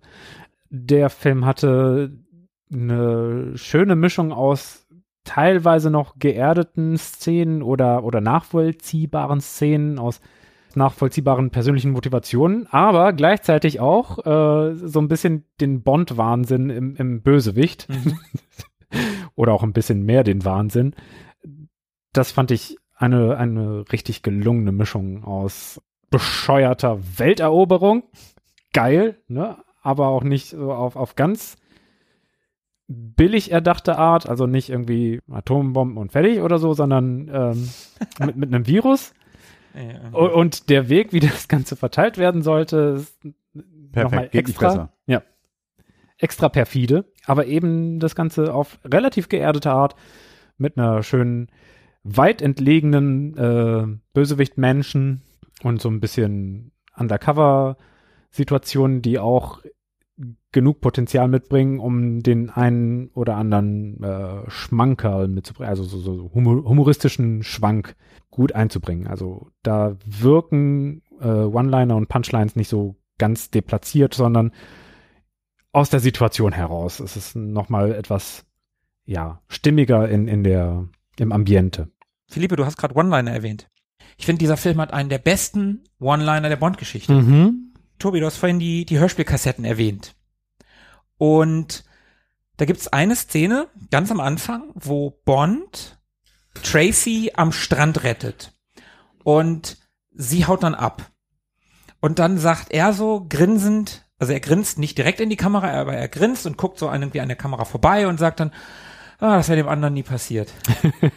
und ich habe das als auf der Hörspielkassette nie verstanden, weil der Synchronsprecher ja der gleiche ist. Das ist ja auch GG Hoffmann. Ich habe das nicht verstanden, wie, wie, wieso dem anderen. Und erst als Erwachsener, wenn du dann auch diesen Film siehst, anderer Schauspieler, dass das eine Anspielung auf Sean Connery ist, ist einfach so großartig und das 1969. Ich, man, man denkt ja immer, ah ja, die 60er und alles, was davor ist, das war alles so nett und das war alles noch nicht so, noch nicht so, so, so in Anführungszeichen noch nicht so schlau und noch nicht so durchgeplant. Und hier hat man so einen geilen vierte Wandwitz. Ja. Ich finde das, das eine der besten, einer der besten One-Liner, die es gibt, also in der ganzen Reihe.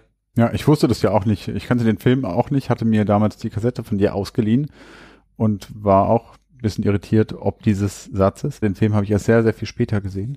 Und insofern war das auch lange Zeit für mich ein ganz normaler Bond-Film, wie jeder andere auch, weil ich wusste ja nicht, dass es nicht Sean Connery ist, der da spricht oder der da spielt. Und es ist auch relativ bunt hergegangen bei, bei dem, beim Casting zu, zu dem George Lazenby. Also Sean Connery hatte äh, unterm Strich gesagt keinen Bock mehr so richtig. Der war angenervt von dieser riesen Publicity und dass er nur noch auf diese Rolle des Bonds irgendwie gemünzt worden ist und er gar nichts anderes mehr machen konnte. Er war auch unzufrieden mit, mit der Gage und auch mit der Gewinnbeteiligung war er nicht so richtig zufrieden und Während äh, dieser Film gedreht wurde, war er beschäftigt mit Dreharbeiten zu dem Film Shalako. Das ist ein Western. Ich weiß nicht, ob man ihn kennt. Also Nein. ich kenne ihn nicht. Ich kenne ihn auch nicht. Und ich bin Film- und Sean Connery-Fan. Okay. Nie gehört. Dann scheint es ein relativ unbekannter Film zu sein. Ich will nicht als Maßstab gelten, aber Ich habe es aber auch noch nie gehört. Und es wurden da unter anderem einige bekannte Namen gecastet für diesen Film. Unter anderem war auch Roger Moore schon dabei und auch Timothy Dalton und auch äh, Adam West, unser Freund in Strumpfhosen. Batman. Richtig. Und Lazenby selber wurde von Harry Salzman, also einem der Produzenten, bei einem Friseurtermin zum ersten Mal wahrgenommen und hat daraufhin eine Einladung zum Casting bekommen. Und der, Aber bei einem Friseurtermin in einer Anzeige, ne? Nicht beim Friseur selber. Weil Lazenby war Model für Shampoo, ach so, ja, ja. für, also, genau. er saß nicht, Ja, ne? das klang gerade so, als wenn er da so, nein, neben, neben nein, nein. Salzman gesessen hätte. Nee, nee, oh, der sieht aber nett aus. Genau, nein, nein, Nee. äh, Lazenby war lediglich Model, also der hatte keine Schauspielerfahrung und der hat Werbung gemacht, Anzeigen und auch Fernsehwerbung für Schokoriegel und wie gesagt Shampoo auf jeden Ja. Fall. Und dann wurde er zum Casting eingeladen, weil er äh, offenbar ganz gut in das Bild passte. Und da hat er auf jeden Fall auf ganzer Linie überzeugt. Und auch in den Kameratests hat er sich gut angestellt. Er hat eine unheimliche Präsenz. Auch vor allen Dingen in den Kampfszenen, ne? Die sollen sehr realistisch gewesen Mhm. Ja. sein und er hat ja auch einen Stuntman K.O. geschlagen. Ja. Hat sich aber auch den Arm später gebrochen während der Dreharbeiten, weil er Stunts selber machen wollte. Und Geiler Typ eigentlich. er war einfach Hoch anzurechnen. auch ein großgewachsener Typ. War schon eine Erscheinung, glaube ich, so. Mhm. Und so wurde er dann zu Bond. Und vielleicht äh, noch mal kurz zu der Handlung. Philippe, du hast ja gerade gesagt, so teils geerdet, teils irgendwie äh, sehr fantastisch. Mhm. Ähm, worum geht's eigentlich? Also, Ja, eigentlich will, eigentlich will Bond ja, eigentlich will Bond ja kündigen und dann ist es doch nur Urlaub.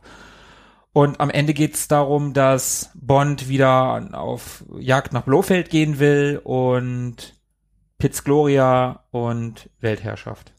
also eigentlich geht's darum, dass Bond natürlich die Welt retten möchte. Naja, es geht um, um äh, also er, er macht ja tatsächlich auch ein bisschen Ermittlungsarbeit, ne? Also er, er bricht ja in diese, Die äh, in Anwaltskanzlei. diese Anwaltskanzlei zum Beispiel ein, klaut da noch einen Playboy. ja, Das ja. ist ganz witzig. Kanzlei Er, Gumboldt. genau, und er freundet sich ja auch mit Draco an, diesem Unterweltboss. Von Draco Constructions. Ja, genau. Aber Ja, genau. Ja, aber er ist ja irgendwie auch Unterweltler, ne? Also das ist ja, Beides. Genau, genau. Und Ja, es ist tatsächlich schon beides. Also mit, mit den großen Margen, die man beim Bauen erwirtschaften kann oder wie viel Geld man da waschen kann, das hi hilft sich schon gegenseitig. Ein Schlitzohr. Mhm. Ein ausgekochtes. Und die Frau, die am Anfang des Films gesehen wird, die Bond rettet, die so dann klein ist die Welt. abhaut, die ist die Tochter von diesem Draco und der bittet Bond dann darum, auf seine Tochter aufzupassen, weil die halt Selbstmord äh, Gedanken hat und äh, ein bisschen verschwenderisch lebt und das Geld durchbringt und Männer durchbringt und ja, die, die lebt einfach äh, living on the edge, würde man heute wahrscheinlich auch nicht mehr sagen. Hätte man in den 80ern vielleicht gesagt. und dann gibt's halt die Handlung, dass Bond Blofeld sucht und dabei hilft ihm Draco dann ja auch.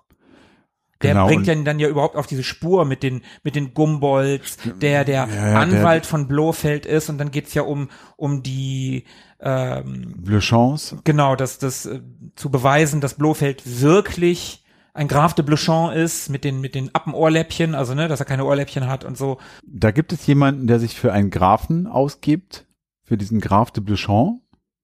Und das ist ja Blofeld. Mhm. Also er gibt sich ja als Graf de Bluchon Mhm. aus.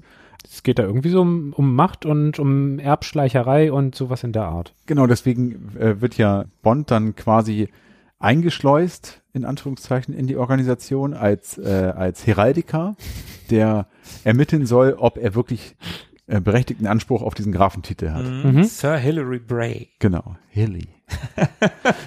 Also das ist auch äh, der Film, den ich am läng den oder Liebesgrüße aus Moskau habe ich am längsten nicht gesehen, aber den habe ich am würde ich sagen am seltensten gesehen. Ja. Was auch damit zusammenhängt, dass ich diesen Plot mit den Mädels, die hypnotisiert, äh, das finde ich ein bisschen, ach, ich weiß nicht. Teilweise ist der Film super, aber teilweise hat er auch so seine Momente, wo ich einfach so denke, nee. Ich mag den sehr gerne. Ich mag den auch gerne, aber wie gesagt, der hat so ein paar Momente. Beim letzten Mal gucken, das ist, mag jetzt zwei Jahre her sein, habe ich gedacht, oh, ern ernsthaft jetzt? Also diese Mädels, die dort auf, auf dieser Kur sind. Tobi, äh, du warst auch auf so einer Kur, ne? Genau, auf Pax Gloria, ja. Ja, okay. Genau so eine. Ja. Die sind schon so krass, so derbe überzeichnet, dass das dem Film quasi schon wieder verzeihen würde, weil, weil so offensichtlich ist, Le Leute, macht euch nicht in die Hose, das ist alles vollkommen ironisch. Also klar befördert es weiter Stereotype, aber Hallöchen. Das ist, glaube ich, aber auch so Niemand- ein bisschen, niemand bisschen sich so. Zeitgeist, ne? Also während ja Liebesgrüße aus Moskau Anfang der 60, 60er Hm. gedreht wurde, wo alles vielleicht, oder das ganze Filmgeschäft auch noch ein bisschen ernstzunehmender war, wo es, wo es viel so Agentengeschichten gab und Ost-West und auch so Kriegsfilme und sowas, wo man sich vielleicht im Kino auch noch ein bisschen ernster genommen hat. Und ich glaube, so auf die 70er Jahre zugehend wurde es auch im Kino schon langsam so ein bisschen, ja, ein bisschen freier und ein bisschen, bisschen abgedrehter. Ja, du hast da ja schon die Hippie-Bewegung, du Ja. hast freie Liebe, Ja, ne? das ja. hattest du ja Anfang der 60er noch nicht, das hast du da schon. Und im Prinzip ist es ja, also in Austin Powers wird es dann ja auf die Spitze getrieben. Ja, klar. Aber alles, was in Austin Powers so krass parodiert wird, findet ja eigentlich da statt. Also auch das ganze, Mhm. dieses ganze Setting mit den, mit diesen 60er Jahre in Cocktailkleidern rumlaufenden Mädels und Mhm. das ist ja schon sehr, ja, so sehr, sehr Bond-Klischeeig, so das überzeichnete Bond-Klischee von Austin Powers zumindest. Selbstreferenziell.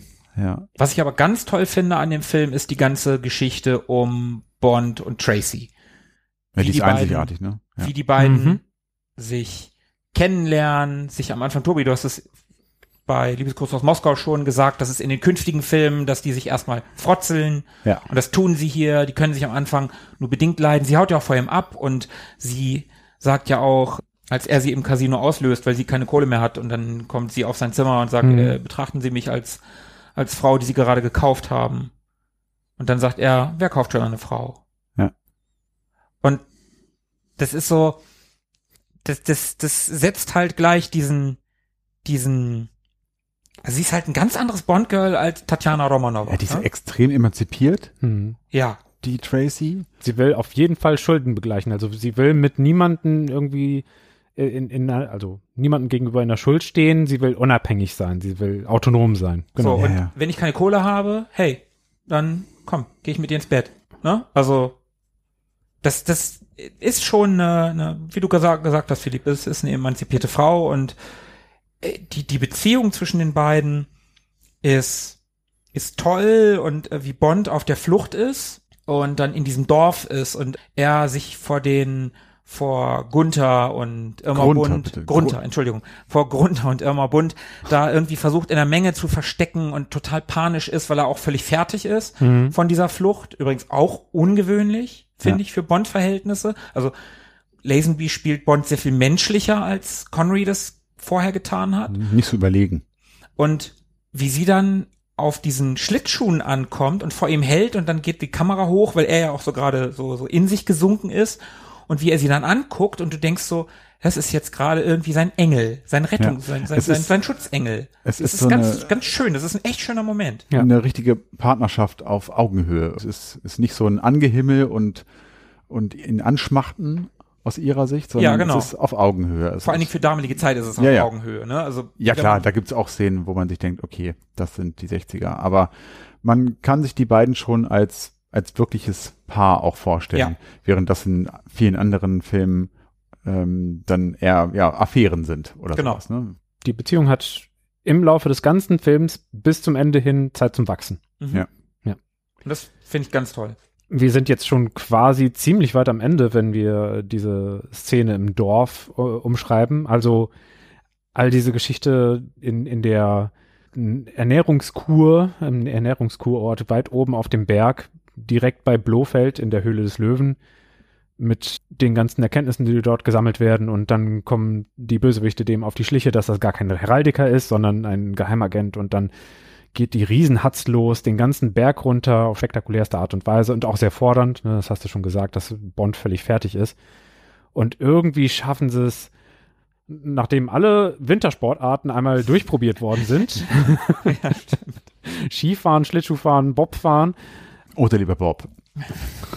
Crash, Crash Derby gibt's auch noch, ne? Ja. Stimmt. Ja, Die geraten tatsächlich. noch mit ihrem, was hat sie? Äh, ein Cougar oder so. Ja, ein Kuga. Gerade Eisstockschießen auch. Ja, stimmt, ah, das ist aber, das ist aber ohne, das ist aber ohne Flucht. Eisstockschießen gibt's vorher schon. Und so können sie sich irgendwie befreien und retten und schaffen es mit genug Abstand von diesen ganzen Ereignissen eben ein, eine Hochzeit zu feiern. Und so hat der Film ein Happy End. Das war's. Ende aus. Wenn man ihn nicht zu Ende gucken würde. Wenn man ihn nicht zu Ende gucken würde. Denn er hat das traurigste Ende, was ein Bond-Film haben kann. Bond ist glücklich, ist verheiratet und dann wird seine Frau erschossen. Genau in dem Moment, als er ja zu ihr gesagt hat, oder sie sagt zu ihm, wir haben alle, wir haben unendlich viel Zeit. Ne? Wir haben alle Zeit der Welt. oder wir so. haben alle Zeit der Welt. Und das ist schon krass. Und da gibt's eine Szene in Parker Lewis, der Coole in der Schule. Von der Schule? Kennt ihr das noch? Nee. Ich kenn's klar. Das war so eine 90er Jahre Comedy, Highschool Comedy. Und da gibt's eine Szene, wo die Schulleiterin Miss Musso in der Videothek ist und total Liebeskummer hat. Und einer der Hauptcharaktere, der Jerry, der steht da bei ihr und sie sagt, ach, ich leih mir einen Bond-Film aus. Am Ende geht immer alles gut aus und Bond bekommt das Mädchen. Äh, Miss Musso, das ist aber im Geheimnis ihrer Majestät. Bond heiratet und deine Frau wird erschossen. Also Popkultur, ne, um nochmal Mhm. in einer 90er Jahre Highschool-Comedy-Serie wird ein Bond-Film aus den 60er Jahren erwähnt. Ja. Ist Popkultur. Und Bond ist auch unglaublich niedergeschmettert. Und überraschend auch. Ja, es ist, ja, das Ende, stimmt, das Ende ist überraschend. Es ist aber auch überraschend. Also, einerseits ja, andererseits nein. Es war damals die klare Regel, Bond weint nicht. Und Lazenby durfte nicht weinen, aber er war so nah dran am Weinen in dieser Szene. Ich finde, das war unglaublich, also ich finde, das war gut, war gut, war gut gespielt. Gut transportiert, ja. Ich fand's ganz toll. Sollte übrigens eigentlich erst im nächsten Teil zu sehen sein. In Diamantenfieber sollte die Szene zu sehen sein am Anfang. Oh, Hat es dann aber tatsächlich ans Ende dieses Films geschafft. und das wäre, das wäre noch mal sehr interessant gewesen. In Diamantenfieber bringt er ja vermeintlich Blofeld am Anfang um. Ja. Da gibt's noch eine kleine äh, Referenz, um den ähm, Darstellerwechsel plausibler zu gestalten. Ah, ja. Sollte es eigentlich auch eine Szene geben, in der äh, Bond einer Gesichts-OP unterzogen worden ist, was sie dann ja auch äh, sich für Diamantenfieber aufgehoben haben, in der dann Blofeld eben eine Gesichtsoperation Hm. bekommt. Was übrigens sehr gut ist, weil es sollte ja danach noch weitere Darstellerwechsel geben. Übrigens direkt nach diesem Film wieder äh, zu dem alten, wieder Gesichts-OP. Ist schon gut, wie sie es gemacht haben. Einfach drüber hinweggehen. Einfach drüber hinweggehen, einfach weitermachen. Wo sie nicht einfach so drüber hinweggegangen sind oder ich, ich finde, es hat ein bisschen den, das Wesen von James Bond fest zementiert, ist eben diese Tragik der, naja, durch äußere Umstände gescheiterten Liebesbeziehung zu dieser, zum Unglück verdammten Liebesbeziehung. Da verstehe ich die, die Abgeklärtheit eines Bond nochmal etwas mehr, so dieser Zynismus, mit dem er Menschen begegnen kann, mit dem er sich auf Frauen einlassen kann und sie dann wieder fallen lassen kann. Und auch so ein bisschen der Alkoholismus, der implizit mit Bond so mitschwappt. Wenn man dieses Trauma erlebt hat, dann wird es für immer Teil der eigenen Persönlichkeit und dann ist ein oberflächlich betrachtet etwas flacherer Charakter eines James Bond nochmal etwas glaubwürdiger, wie er so in, in späteren Filmen dann vielleicht sein könnte. Also, dass man so eine Art Ruchlosigkeit oder mangelnde Empathie irgendwo wahrnehmen könnte. Das könnte darauf geschoben werden, dass, dass er sich dann schützt, dass er zynisch ist, dass er eben diese, dieses Erlebnis hat, was ihn krass beeinflusst hat, ja. Was mir gerade noch äh, übrigens einfällt, weil wir gerade von dieser Gesichts-OP gesprochen haben, ein anderer Grund, warum sie das eigentlich machen wollten, oder beziehungsweise wo man sich fragen könnte, in dem Teil zuvor, in Man lebt nur zweimal, ist Bond ja Blofeld schon begegnet. Die kennen sich ja schon. Mhm. Und theoretisch hätte Bond auch, auch in seiner sehr, sehr guten äh, ähm, äh, Hillary Bray-Verkleidung Die Brille. äh, die Brille und die Pfeife und dieser komische Aufzug, den er da äh, trägt. Theoretisch hätte Blofeld ihn natürlich erkennen müssen. Und äh, auch das war eigentlich ein Grund, warum sie diese Gesichts-OP da noch einstreuen wollten. Aber Und Blofeld sah ja auch anders aus. Ja, Glatze. Ja, gut. Ja. Bond hatte eine fiese, einen fiesen Scheitel, also. Aber Philippe, das Thema eben gerade, das was du auch nochmal äh, so schön rezipiert hast, dass Bond und seine Frau und das ist ja eigentlich ganz spannend. Die anderen beiden Filme, die du noch geguckt hast, in beiden Filmen wird, und das passiert gar nicht so oft in der weiteren Reihe, wird seine Frau erwähnt Hm. die er verloren hat. Und in beiden Szenen verändert sich das Wesen, der Gesichtsausdruck, dieses ganze Spiel von, von, also wie Bond sich in dem Moment gibt, wird ganz anders als davor. Ja. Das ist total spannend und darum ist es eigentlich auch cool. Also gut, Lazenby, da konnte nur einer gewinnen, darum, aber ist schon sehr gut, dass du den Film gesehen hast. Okay, kommen wir langsam zum Fazit Yes. die Schurken. Wir haben Blofeld, Irma Bund, Grunter. also, Ich nee, kann mich komm. an Grunter nicht erinnern. Ja, ich, Grunter war dieser bullige Handlanger, dieser, dieser Henchman von, Okay, von ja. Blofeld mit Also- orangener Jacke und Fellmütze. also ich finde, Telly Savalas, es tut mir leid, als Blofeld nicht gut. Das ist übrigens auch einer der Gründe, warum ich den Film nicht so hoch bewerten würde, wie ich an, am liebsten bewerten würde, weil der Film ist an sich toll und ich mag auch Lazenby als Bond. Aber Telly Savalas ist gerade nach einem Donald Pleasance, der, der ist einfach, das ist einfach kein Blofeld. Das Einzige, was cool ist, ist, wie er die Zigarette die ganze Zeit hält. Der hält die so komisch so zwischen, zwischen Daumen und Zeigefinger mit der, mit der Spitze so nach, so nach oben. Der, der hält die ganz merkwürdig, die, Damit sie langsamer abbrennt. kann sein, weiß ich nicht. Ich, ich habe nie geraucht, ich kann das nicht beurteilen, warum, aber das ist irgendwie ein ganz, ganz witziger, ja, das sieht einfach witzig aus, aber ich finde ihn als Blofeld, ich mag Telly Savalas an sich, aber ich finde ihn als Blofeld irgendwie nicht so geil. Der ist mir zu amerikanisch, zu weit nach vorne, zu Donald Pleasance saß da hinten, hatte seine Katze, hat ein paar fiese Dinge gesagt, sah auch irgendwie, klar, durch die fette Narbe im Gesicht, fieser aus, aber er war, hatte auch eine unheimlichere Präsenz, wie er geredet hat. Und Telly Savalas ist eher so, so ein, so ein Buddy, so ein, so ein, Hm. Okay. und, aber immer bunt, finde ich ganz witzig. Die ist ganz lustig als, als Henchwoman. Die finde ich ganz cool. Bunt ist das neue Rosa, so ein bisschen. Also erinnert ja nicht nur von der Haarfarbe ein wenig an Rosa Klepp, die wir gerade schon hatten. Ah. Ähm, Bunt ist das neue Rosa. Nee. witzig, Ja, ne? witzig, clever. ne? witzig. Ich, also jetzt bin ich ja schon bei Immer Bunt. Immer Bunt finde ich cool, also aus ähnlichen Gründen wie in Liebesgrüße aus Moskau die Rosa Klepp, Mhm. weil die immer bunt sieht eigentlich auch, also die könnte auch so eine nette, gemütliche Omi sein oder Mutter, Tante, wie auch immer. Tante, Tante, Sieht ja. auf jeden ja, Fall- Tante, lassen wir Tante. ja, sieht nicht so fies aus, wie sie ist. Und deswegen finde ich sie eigentlich auch ganz cool. Sie macht das sehr gut, spielt das sehr gut und kann ja auch richtig böse und fies sein. Und bei Blofeld, da bin ich ganz anderer Meinung. Also ich finde Telly Savalas super als Blofeld. Also ich habe aber auch nie einen Deal mit Kojak gehabt, deswegen ist mir das von der Seite schon mal egal. Erstmal sieht er cool aus, so er ist ein, hat eine Präsenz, er ist groß Hm, ja, das irgendwie. stimmt.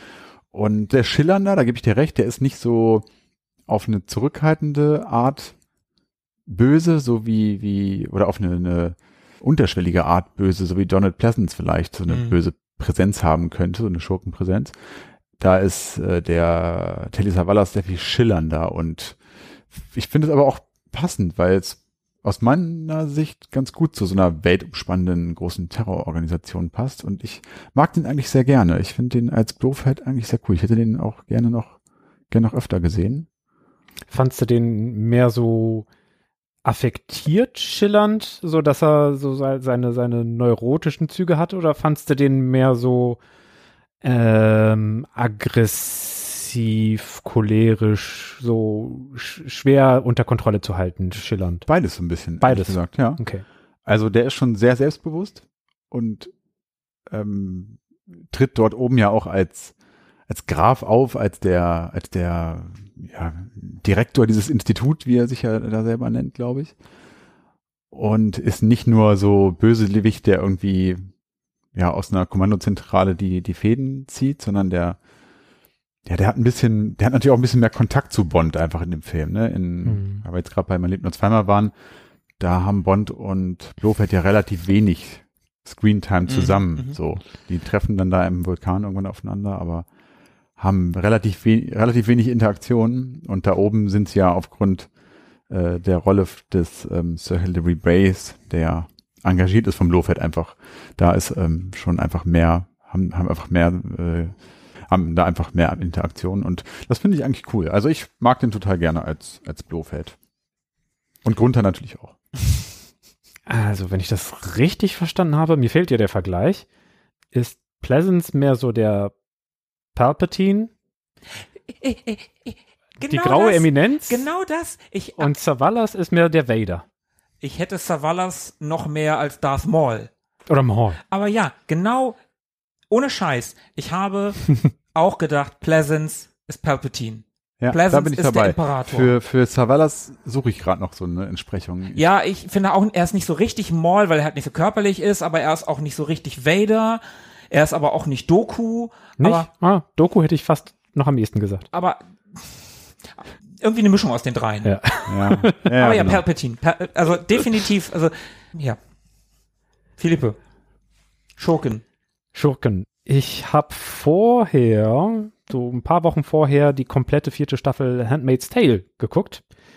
Und wer sich ein bisschen damit auskennt, mit der Story davon, da haben wir diesen autoritären Staat, in dem die komplette Gesellschaft völlig durchorganisiert ist. Und dann gibt es eben die, die Magden, die nur fürs Gebären zuständig sind. Und es gibt auch so ein paar Frauen, die ihre eigen, ihr eigenes Geschlecht gerne unterwerfen.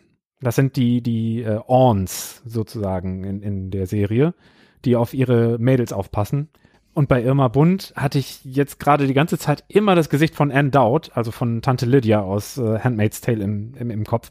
So die äußerst strenge und skrupellose in Ausnahmesituationen, die aber ansonsten auf ihre Schäfchen aufpasst. Hm. Aber die sollen auch ja sich benehmen.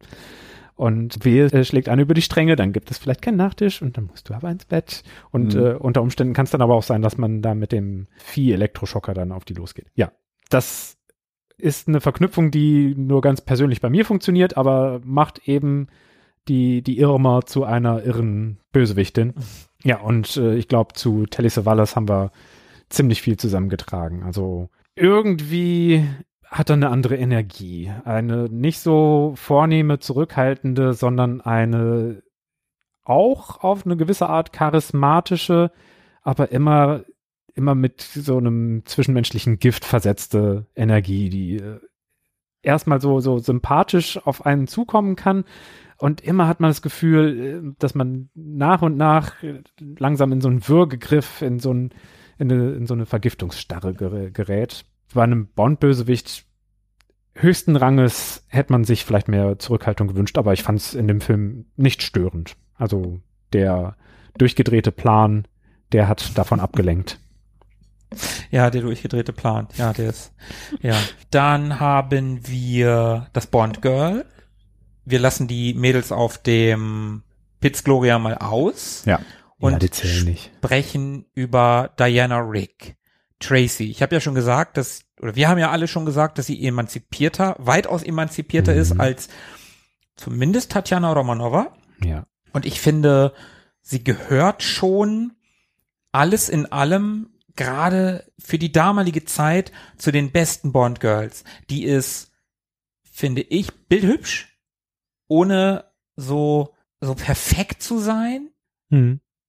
Und die ist dabei aber cool. Die hat eine ganz tolle deutsche Synchronstimme, wie ich finde. Ich Mhm. weiß nicht, wie sie im Original klingt, aber im Deutschen klingt sie dabei auch noch sehr cool. Sehr tough, ne? Mhm. Sie hatten was sehr Toughes in der Stimme, in der deutschen Stimme, äh, aber auch in ihrem Spiel. Also wie Diana Rick das spielt, ich nehme ihr das ab.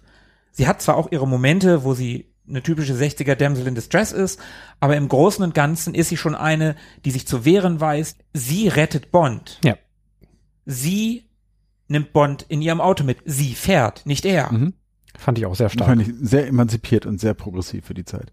Also ganz toll. Und auch ganz toll, dass Bond sich retten lässt. Also, dass die Produzenten Bond retten lassen. Mhm. Finde ich ganz stark. Also für mich eines der besten Bond-Girls der kompletten Reihe. Auch spätere. Also gibt es später weitaus dövere Goodnight Hübchen. Dr. Christmas. ja, Äh. ja. Tiffany. Du hast so sein eckiges Döschen im Höschen. Oh Gott, ich habe diese Filme so oft gesehen. Tobi, Ja, ich glaube, du hast gerade alles gesagt. Also wir hatten es ja vorhin auch schon ein paar Mal, von daher kann ich mich da dem nur anschließen. Emanzipiert, tough, sehr hübsch, toll gespielt. Da, da hake ich mich mal äh, mit ein. Finde auch, dass sie so aus der aus der Masse an Bond Girls bis dahin zumindest auf jeden Fall äh, deutlich raussticht. Ich weiß nicht, ob ich so weit gehen würde und sagen würde, sie ist das beste Bond Girl, das ich äh, jemals gesehen habe, aber sie macht das schon sehr gut. Und sie ist ja auch kein gewöhnliches Bond Girl, sondern immerhin seine Ehefrau. Mhm. sie ist auf jeden Fall die Bond-Woman. An Bond Girls und Women, die ich so gesehen habe, auch für mich ganz klar Nummer eins. Keine andere hat bei mir so einen Eindruck hinterlassen. Keine Geheimagentin, die einfach super lange ausgebildet worden ist und deswegen so krass mithalten kann, sondern einfach so als Person kann sie mithalten. Mhm. Zack, Ende. Sie ist ja jemand, den Bond auswählt als, als seine Frau. Und Ja. dann muss sie ja auch zwangsläufig einfach anders sein als die anderen Bond Girls, die ja dann einfach nur Mittel äh, zum Zweck. Fallobst gewesen sind sozusagen. ne? Was den Charakter anbelangt, also eher so die Behandlung des Charakters im Skript, also quasi die passive Ausgestaltung der Rolle, auch da wieder eine seltsame Ohrfeige, ich glaube vom Vater selber, als sie möglichst Wirst du wohl schnell parieren? genau in, Ah, in den Hubschrauber steigen soll. Auch da denke ich mir, was haben die Leute damals damit gehabt? Das ist für mich aus dem aus der Perspektive 2021 sowas von schwer nachzuvollziehen. Aber gut. Ja, ganz schlimm, ganz schlimm. Also aus heutiger Sicht. In dem Fall wieder ganz krass Kind seiner Zeit, Hm. aber in vielerlei Hinsicht ist diese Bond-Woman ihren Vorgängerinnen, ich würde vielleicht Pussy Galore noch auf ähnlichem Level sehen, die ist auch relativ tough, Mhm. auch wenn sie Bond verfällt. Die ist schon cool und die Mhm. ist auch vielen Nachfolgerinnen um einiges voraus, was das Mithalten mit Bond anbelangt, was nicht nur daran liegt, dass Bond hier menschlicher gezeigt wird. Ruhe sie in Frieden. Musik. Das Titellied ist ein Instrumental nach längerer Zeit mal wieder. Mhm. Spielen wir doch mal ganz kurz an.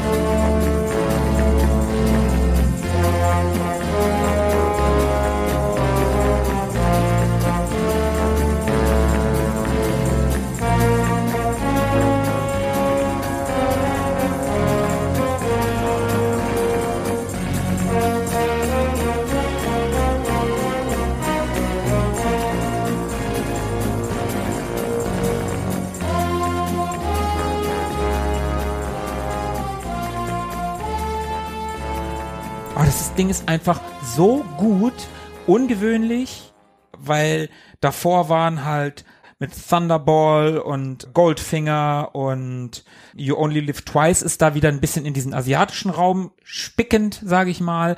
Aber gerade Thunderball und äh, Goldfinger waren so zwei super krass prototypische Bond-Songs. Und dann kommt dieses Instrumental, was eher wieder ist wie, ja, wie bei Liebeskuss aus Moskau, wo wir das letzte Mal ein Instrumental vorher hatten im, Mhm. im Vorspann. Und das ist so ein, so ein, so ein Thema, was eigentlich super in, in so eine Action-Szene passen würde. Also auch in späteren Bond-Filmen. Mhm. Und den Song, den man im Film, dieses You Have All the Time in the World von Mhm. ähm, Louis Armstrong, Mhm. das wäre eigentlich so ein Song gewesen, der an Anfang gepasst hätte.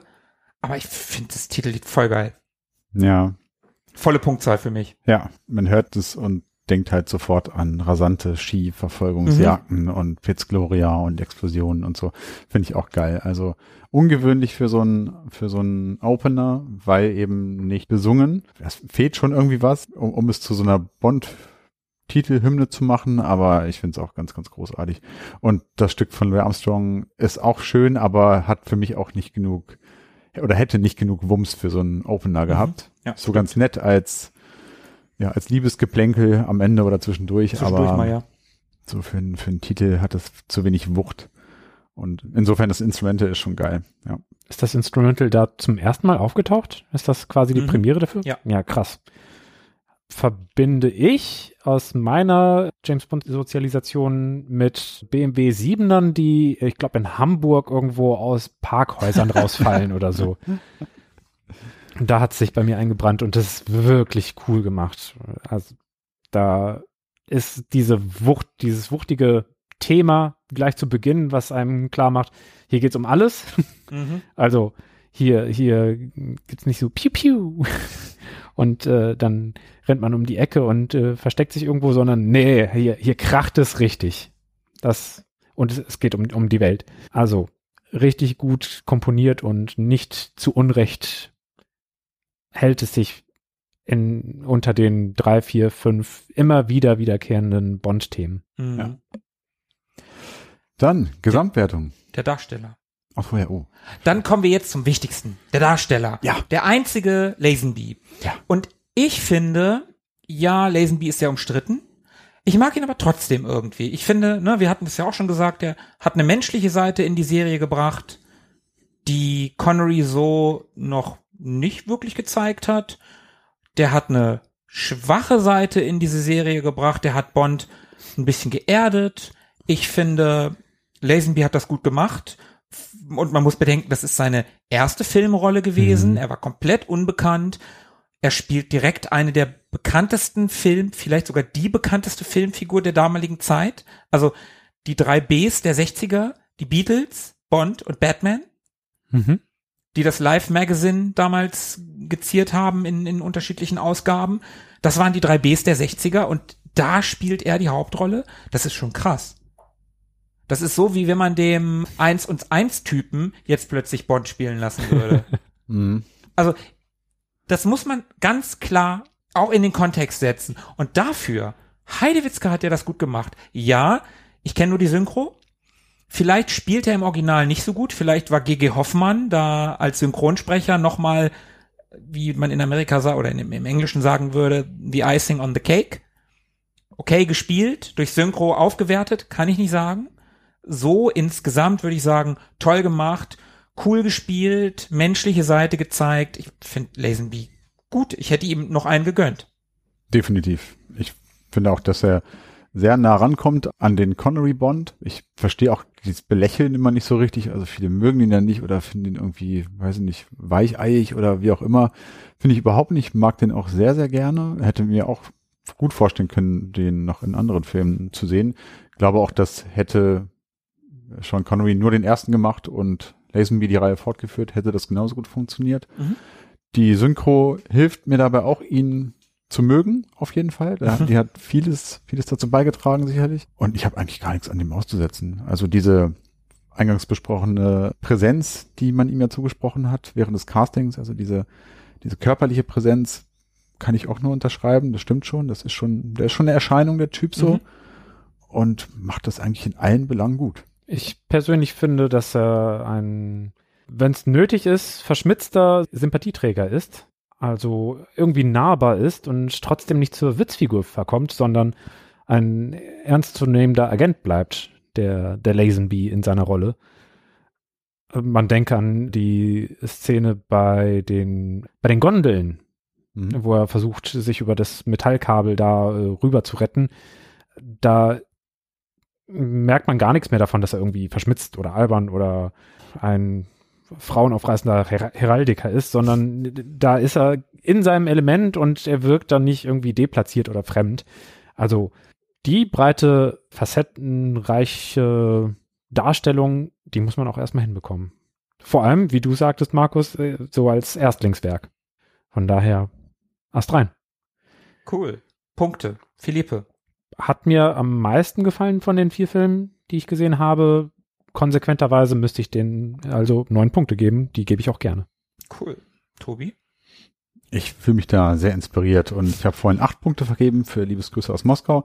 Finde, dass dieser Film ein sehr, sehr klassischer Bond ist.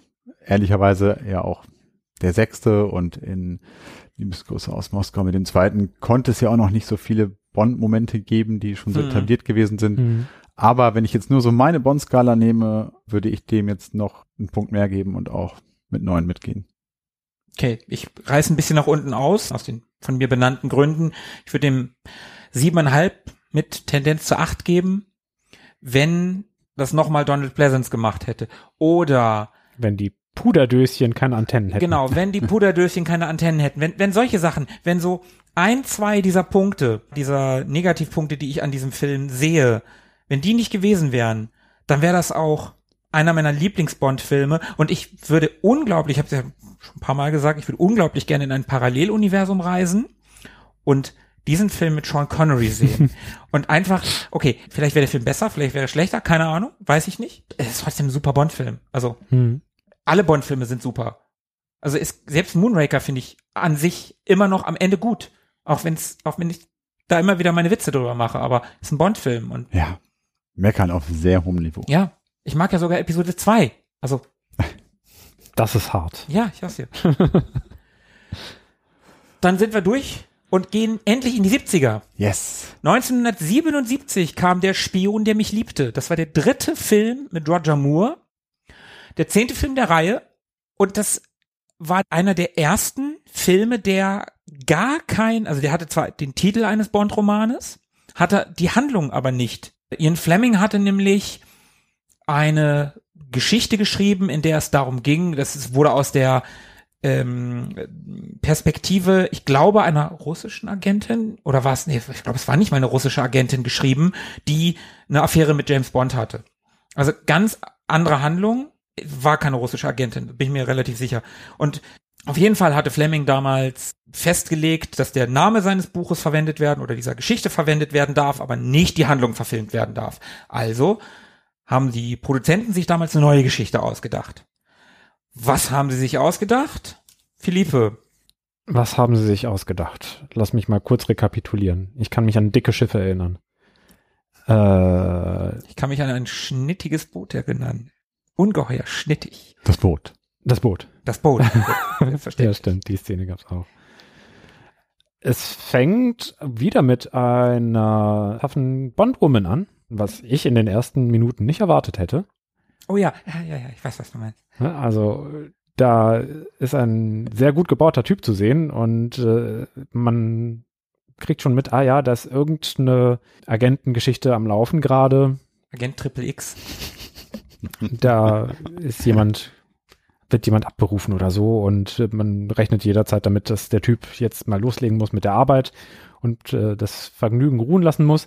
Und dann aber, ach Mensch, guck, ist ja doch nicht er, es ist, das ist ja sie, seine, seine Gespielin, sein, sein Bettmäuschen, ist ja nicht ein Bettmäuschen, das Er ist die Gespielin. Genau, also da habe ich mich mit meinen Klischees selber übers Ohr gehauen. Echt? Das hat, das hat funktioniert? Das hat bei mir funktioniert. Das ja. ist geil. Das finde ich Ja. richtig geil. Als Kind habe ich das nicht wahrgenommen. Aber als Erwachsener hätte ich das, wenn ich den heute das erste Mal sehen würde, vielleicht auch. Hätte ich vielleicht auch wahrgenommen. Ich muss dazu sagen, das war der einzige Film, den ich in Vorbereitung auf den Podcast gestern nochmal geguckt habe. Mhm. Den habe ich extra nochmal geguckt, weil bei dem waren die Erinnerungen am schwächsten. Jetzt sind sie am stärksten. Dann kommt eine der Ikonischste Szene. ikonischsten Oh ja. Szenen der kompletten Bond-Geschichte. Bond in einer Skihütte. Also erstmal kriegt er diese, diese geile Nachricht auf seiner Uhr. meine Freundin, meine Freundin, die hat ja sowas, die, die äh, steht ja auf so Bastelkram und die hat so eine diese- Labelmaker. Ja, genau, so, so, so ein Labelmaker und dann, dann kommt dieses Label aus seiner Uhr raus, die muss halt total lachen. Ja. Und dann haut er ja ab und sie sitzt da in diesem Pelzmantel in dieser Skihütte und haucht, James, ich brauche dich. England auch. Und dann geht er halt einfach, ne? Er lässt sie halt einfach in dieser Skihütte alleine. Na egal. Bond wird auf Skiern verfolgt, wieder so eine super geile Ski-Verfolgungsjagd, die super cool ist. Ich habe die ja jetzt noch mal ganz frisch gesehen und das ich wollte gerade Greenscreen sagen, das wurde ja damals noch wirklich vor Rückprojektion gemacht.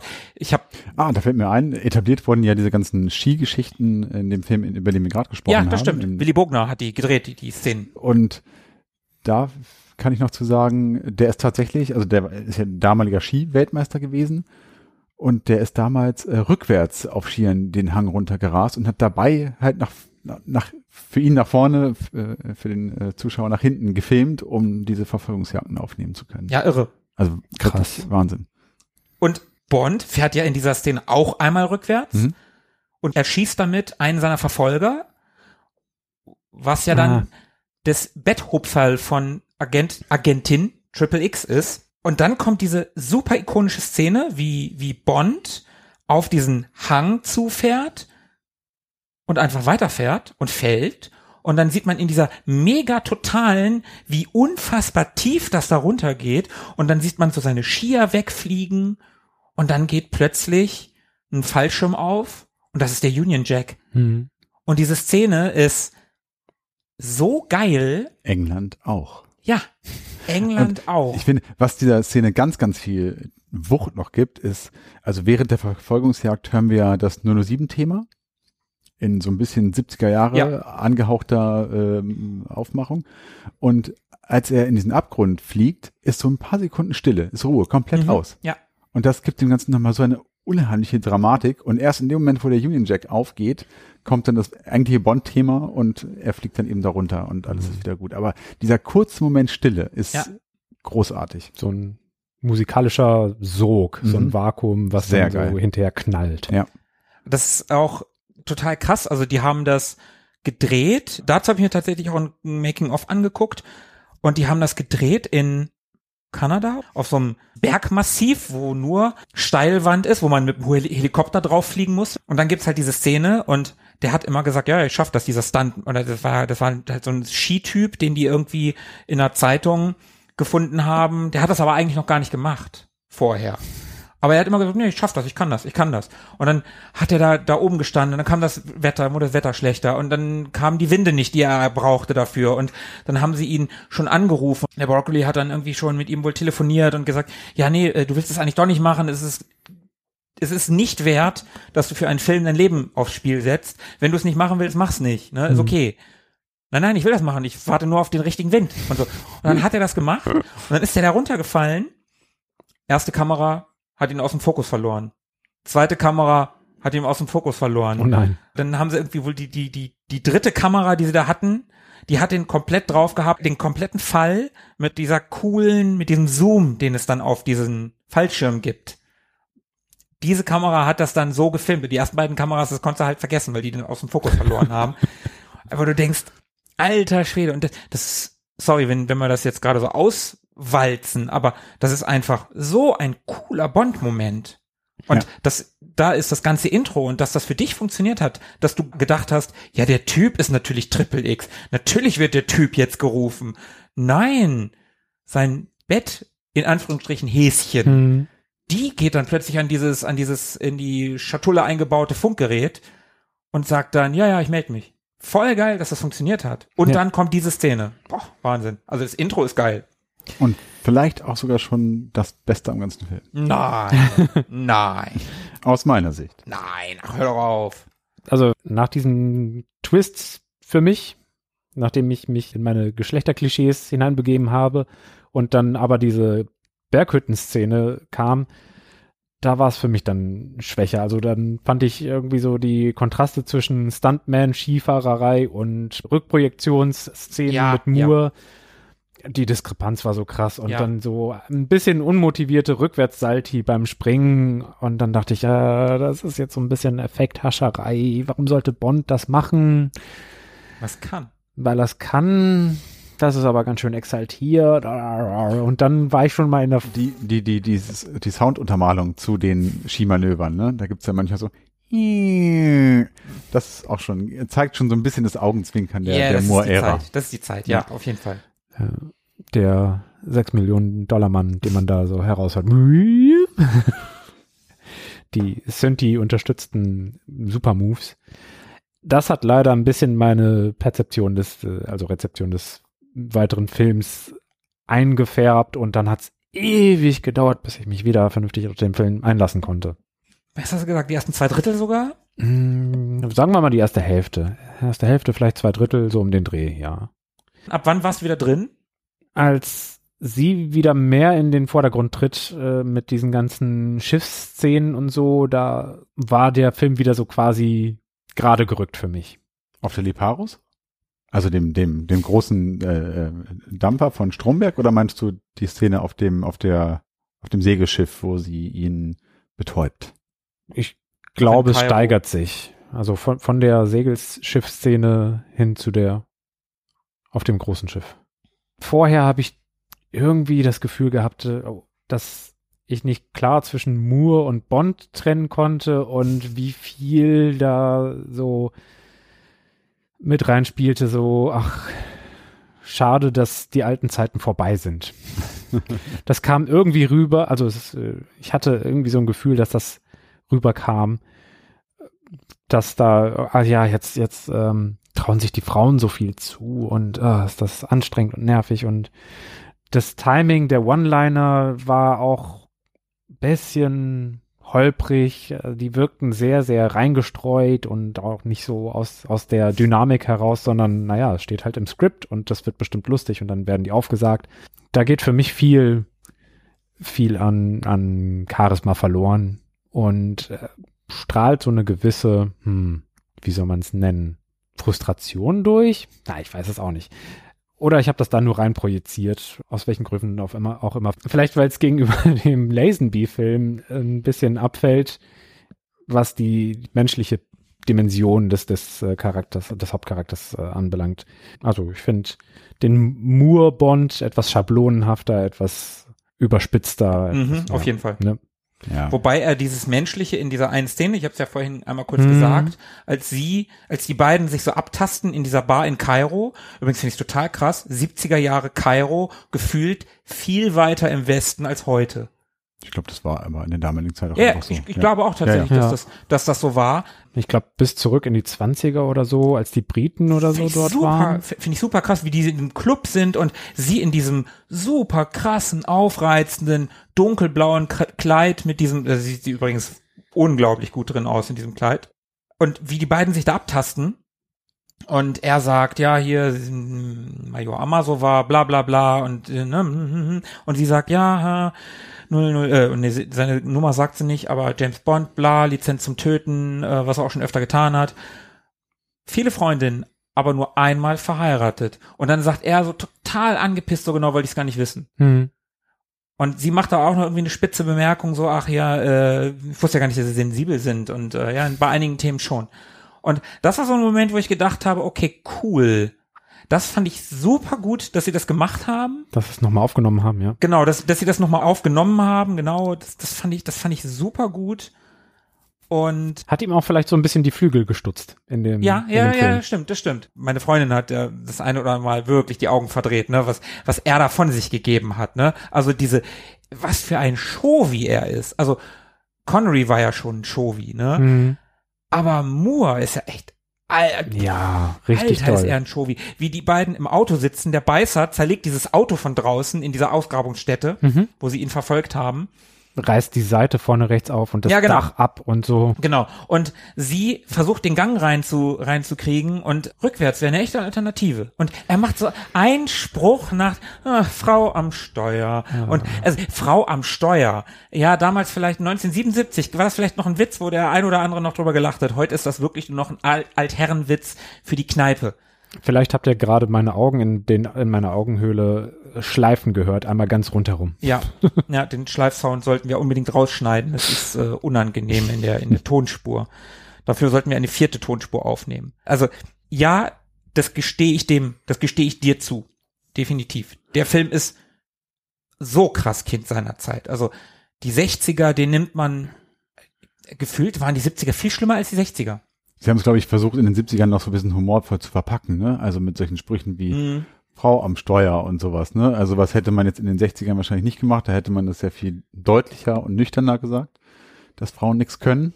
Mhm. Und Ja, okay. in den 70ern Ja. hat man es dann versucht, noch so ein bisschen auf die Humorschiene zu machen.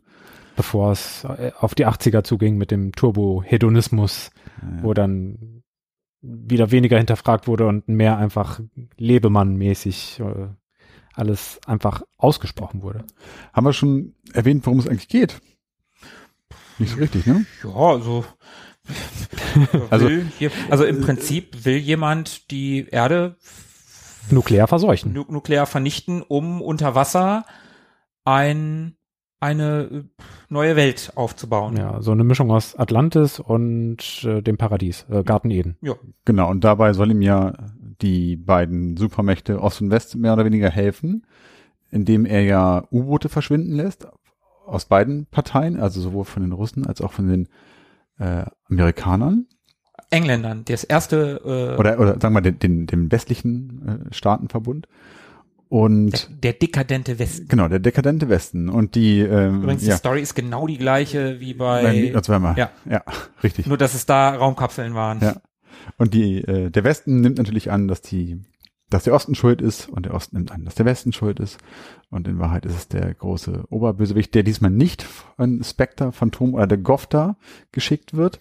Weil sie die Rechte nicht mehr hatten an Spectre. Ah, okay. Eon hatte zu der Zeit nicht die Rechte an Spectre, also haben sie, mussten sie was Neues machen und Stromberg, der von Kurt Jürgens gespielt wird, der übrigens eine unfassbar geile Stimme hat. Mhm. Oh, wenn der redet, boah, der hat so eine gute Stimme. Das ist ja einfach Blofeld mit Schwimmhäuten, ne? Und Langhaar. Ja, f- lange Haar- Haare in und Haare. Anführungsstrichen.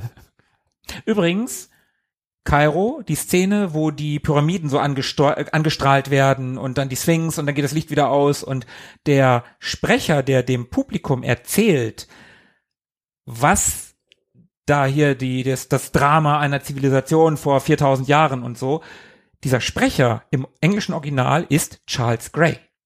Und zitiert wurde es, glaube ich, von den Fantastischen Vier.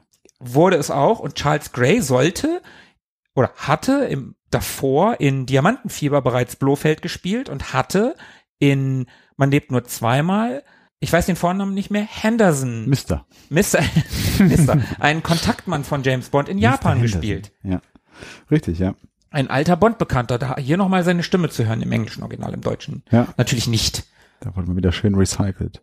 Ja, aber das ist so grob die Handlung. Und diese Seitenhandlung ist ja noch, dass nun zufälligerweise Bond bei diesem Einsatz am Anfang eben den äh, Gegenspieler beziehungsweise den, den Liebhaber seiner Gegenspielerin tötet. Unwissentlich natürlich. Ja. Mhm. Es Und- ging darum, er oder ich. Die beiden werden von ihren Regierungen beauftragt, herauszufinden, was mit den U-Booten passiert ist. Jeder für sich. Und haben ähnlichen Auftrag und begegnen Mhm. sich deswegen ja auch immer wieder und laufen sich über den Weg.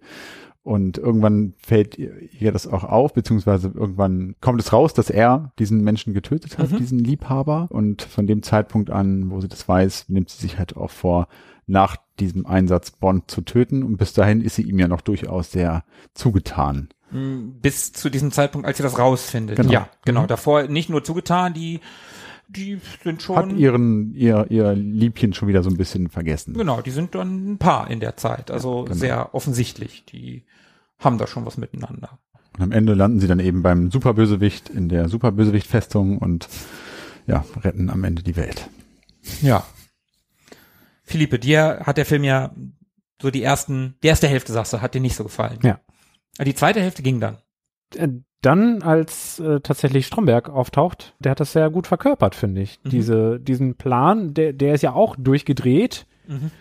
und dennoch war es ihm gut abzukaufen, dass er diese Sehnsucht hat, eine neue Weltordnung zu erschaffen und dieses ganze blöde, verkommene, was da oben los ist. Also, oh Leute, hier mit, mit dem äh, mit der unersättlichen Gier und dem Konsum und der Korruption und weiß der Geier was, dieser Niedertracht auf der Men wenn er das so rüberbringt, Mhm.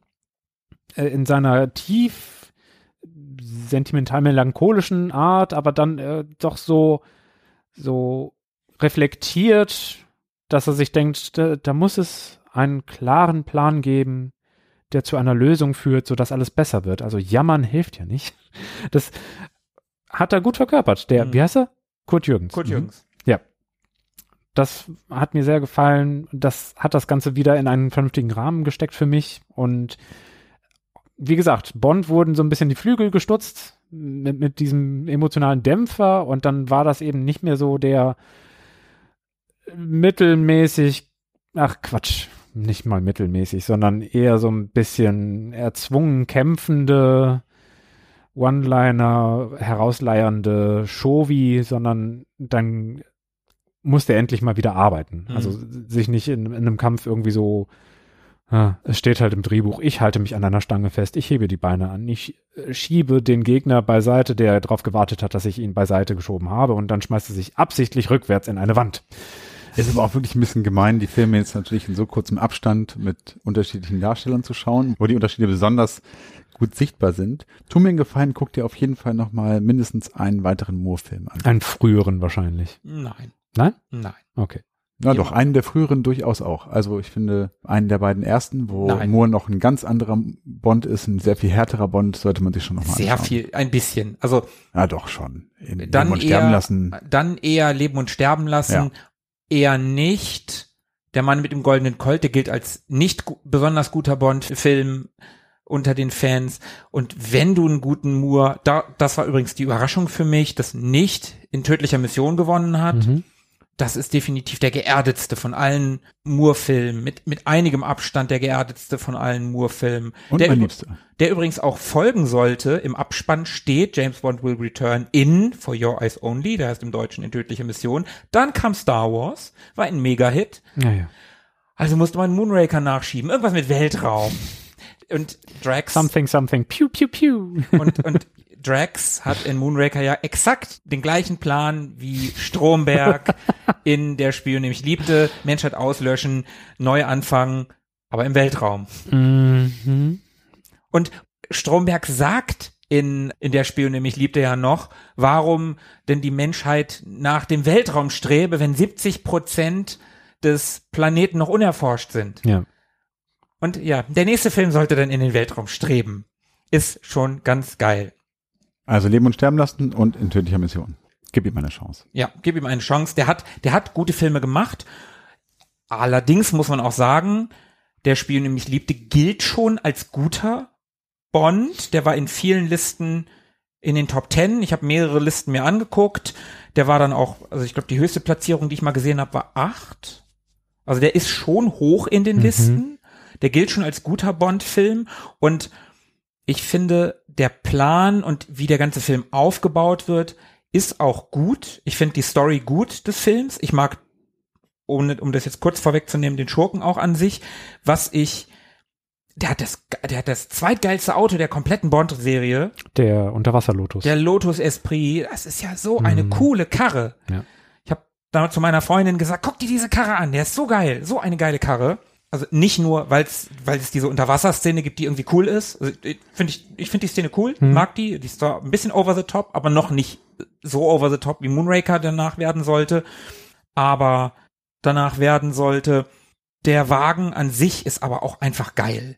Was ich aber sagen muss, dass diese, diese Verfolgungsjagd, die, die dieser Szene vor, vorweg geht, die ist so ein bisschen meh. Also erst verfolgt ein Motorrad mit so einem Beiwagen, was eine Rakete ist. Okay. Dann verfolgt ein Auto mit lauter Leuten, die mit Handfeuerwaffen aus den Fenstern heraus piu, piu, piu, diesem Auto hin und her hinterher schießen. Das fliegt dann auch über eine Klippe. Dann kommt ein Helikopter, der diesem Auto hinterher schießt. Was soll das? Das ist wieder so ein, so ein typisches Schurkending. Stromberg sagt, lasst sie an Land und dann das Übliche. Und das Übliche ist, du verfolgst ihn mit einem Auto mit ein paar Leuten, die mit Waffen daraus ballern. Was soll das? Aber es ist ja ganz typisch Bond, dass Ja, aber sie sorry. immer auf besonders umständliche Weise zu Tode kommen sollen, wo es doch ein ja, aber das ist doch nicht Schuss gereicht umständlich. hätte. Das ist doch nicht umständlich. Umständlich ist es, Bond dahin zu legen auf eine Goldplatte und, mit- und mit einem Laser zu sagen, na, guck mal, was ich für ein geiler Mac bin. Ich habe einen Laser, ich habe Gold und du wirst jetzt durch diesen Laser zerschnitten. Und jetzt erzähle ich dir erstmal lang Genau. und breit den Plan. Genau, und jetzt erzähle ich dir lang und breit den Plan. Das ist überkandidelt, das ist drüber. Aber das ist doch einfach, lass sie an Land und dann erschieß sie mit einem Motorrad, wo, wo eine Rakete drin ist. Oder mit einem Auto, wo lauter Typen draus ballern. Was soll das? Das war wie in einem Zeichentrickfilm. Also die Verfolgungsjagd aus heutiger Sicht fand ich nicht mehr gut. Ich mag den Film an sich. Ich mag auch das ganze Ende. Übrigens, das Set, die Liparus, ist das größte Onstage-Set, was je gebaut wurde. Und es ist so groß gewesen, dass die Probleme beim Ausleuchten hatten damals. So ein Riesenset ist das gewesen. Und das ist super geil, dieses Ganze, wo die U-Boote drin sind, wo drei U-Boote in dem Inneren dieses riesigen Tankers. Voll geil, finde ich super geil. Der hat seine Schwächen, das ist kein schlechter Bond-Film. Der gehört für mich von Moore definitiv zu den stärkeren. Ähnlich wie auch der Super Schurke. Ich finde den auch geil. Also Stromberg, wie heißt der eigentlich mit Vornamen? Karl. Karl Stromberg, genau. Finde ich auch einen sehr, sehr guten Schurken. Ich mag dieses sehr kultivierte an dem, also Mhm. dieses, also im Prinzip, man denkt sich ja an, bei dem, was er so sagt, wenn er von seinem Motiv spricht, warum er das alles macht, kann man sich ja eigentlich schon denken, so, ja, eigentlich hat er recht. Das ist gar nicht, gar nicht so doof, die Idee. Ja, Würde ich aus- auch so machen. Das habe ich, ich habe das tatsächlich auch gedacht. Er sagt irgendwie sowas wie, ja, die Menschheit bringt sich sowieso gegenseitig um, ich beschleunige das nur. Und dann gucke ich mir 2021 an und denke, ja, irgendwie. Wie war das nochmal, Karl? Ne, also das finde ich eigentlich ganz cool, diese Kombination irgendwie aus böse und kultiviert. Ja, Man kann sich so ein bisschen in ihn reinversetzen, so in, in, Mhm. in, in sein Motiv. Und gespielt ist er natürlich auch sehr, sehr geil. Also er ist ja von der Erscheinung her, er ist ja schon sehr alt, Mhm. so. Ein betagter, grauhaariger Opi. Wie alt mag der sein? Anfang, Mitte 70 sowas Ich irgendwie? hätte jetzt Anfang Mitte 60 gesagt, aber ja, kann. Ja, ich weiß aber auch nicht. Auf jeden Fall ein, ein älterer Herr, der sich auch nicht bereichern möchte an irgendwas, der will nicht irgendwie die Weltherrschaft an sich äh, reißen. Der möchte eigentlich, eigentlich möchte eine bessere Welt erschaffen. Ein bisschen Mhm. größenwahnsinnig okay, aber ja, also guter, guter Schurke. Jetzt überlege ich gerade, ob es da noch so ein Pendant gibt zu Irma Bunt oder ähnlichen Beißer. Gespielen. Genau, Beißer haben wir da noch, über den haben wir noch gar nicht gesprochen. So richtig.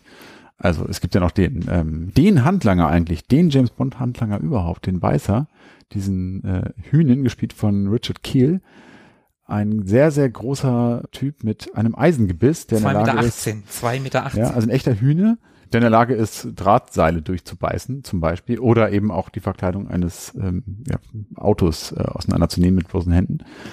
Und der ist ebenso ikonisch wie auch ein bisschen albern. Comic gestehen. Relief. Ja, Mhm. aber sympathisch dabei. Wie sympathisch wird man in dem nächsten Film dann noch sehen. Das ist eigentlich gar nicht so, so, so fies ist. Und also der ist auch ein bisschen drüber, ehrlicherweise. Aber es passt irgendwie ins Gesamtbild. Es passt in die 70er, es passt zu den Moore-Bonds. Insofern, ich finde ihn auch okay. Hm, Ja, ich sehe das auch so. Jetzt hast du die Schurken schon angefangen. Ich sehe das genau wie du. Ich finde, dass der Stromberg ein bisschen zu wenig Screentime hat. Ich finde, der hätte ein bisschen mehr auf der Leinwand sein können, ein Ja. bisschen mehr in der Handlung vorkommen, weil ich den an sich auch echt cool finde. Ich finde, das ist ein ganz guter Schurke. Und der Beißer, ja, wie, wie gesagt, der ist halt Comic Relief. Der passt in die Moore-Zeit, der passt in die 70er Jahre Bond-Filme. Ich finde den schon okay. Mhm. Ich finde, das ist alles schon okay. Der hat, der hat seine Momente, wo er wirklich bedrohlich ist, wo er wirklich, also dieser, dieses, das ist ja einfach riesig, dieser Typ. Der, wenn der, wenn der neben, neben diesem anderen Typen, den, den Moore da, das ist übrigens auch ein ganz cooler Moment, wo dieser Typ, dieser, dieser Dicke mit der Glatze, wo dieser nicht gerade coole Faustkampf vorweggeht. Also die Faustkämpfe von Moore sind alle nicht so cool. Mhm. Auf diesem Dach in Kairo. Ja. Aber dann kommt dieser Moment, wo der sich bei Bond an der Krawatte festhält. Mhm. Und und Bond dann ihn fragt, einfach nur Fekesh, ich glaube Fekesh heißt er, ne? Mhm. Wo dieser Typ ist. Kai, Kairo. Und dann, und dann schlägt er ihm einfach so die Krawatte weg und der fällt einfach von diesem Haus. Ja. Und das ist wieder ein geiler Moment. Und in solchen Momenten ist Moore dann auch cool als Bond. Ja, auf jeden Fall.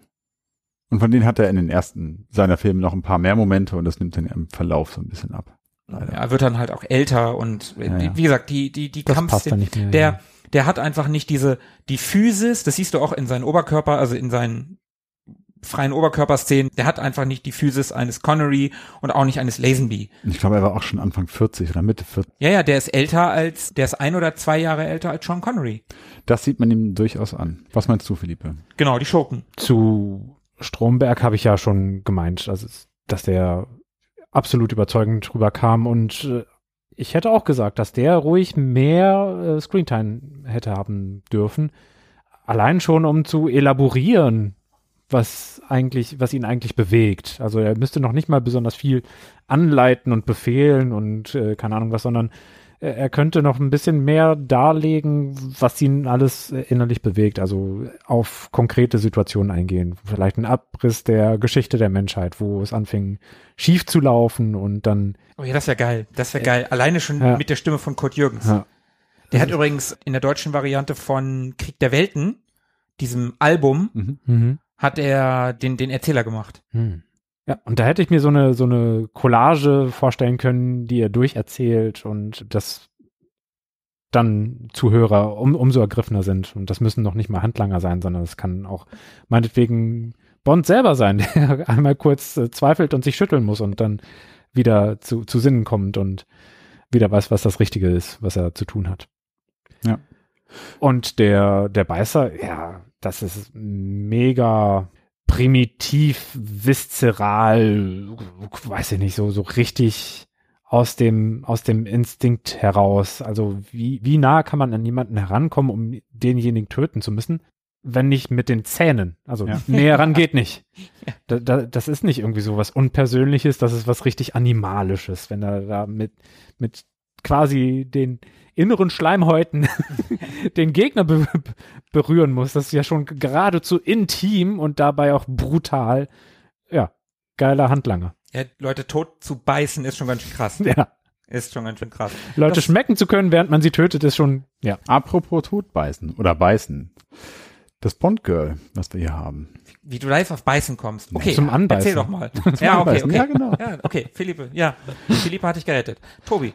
Major Amasova, aka Agent Triple X, gespielt von Barbara Bach, ist, finde ich, eines der hübschesten Bond-Girls der gesamten Reihe und macht das auch gut. Ich finde, die ist ein cooles Bond-Girl, weil es natürlich auch eine ganz andere Konstellation ist. Also, die ist ja Gespielin, dann Gegnerin und später wieder Gespielin. Also, sie, sie hat da ja verschiedene Rollen irgendwie und sticht da ja auch so ein bisschen raus aus der typischen Bond-Girl, ähm, aus dem typischen Bond-Girl-Muster weil sie ja doch durchaus ja, sich aneinander reiben.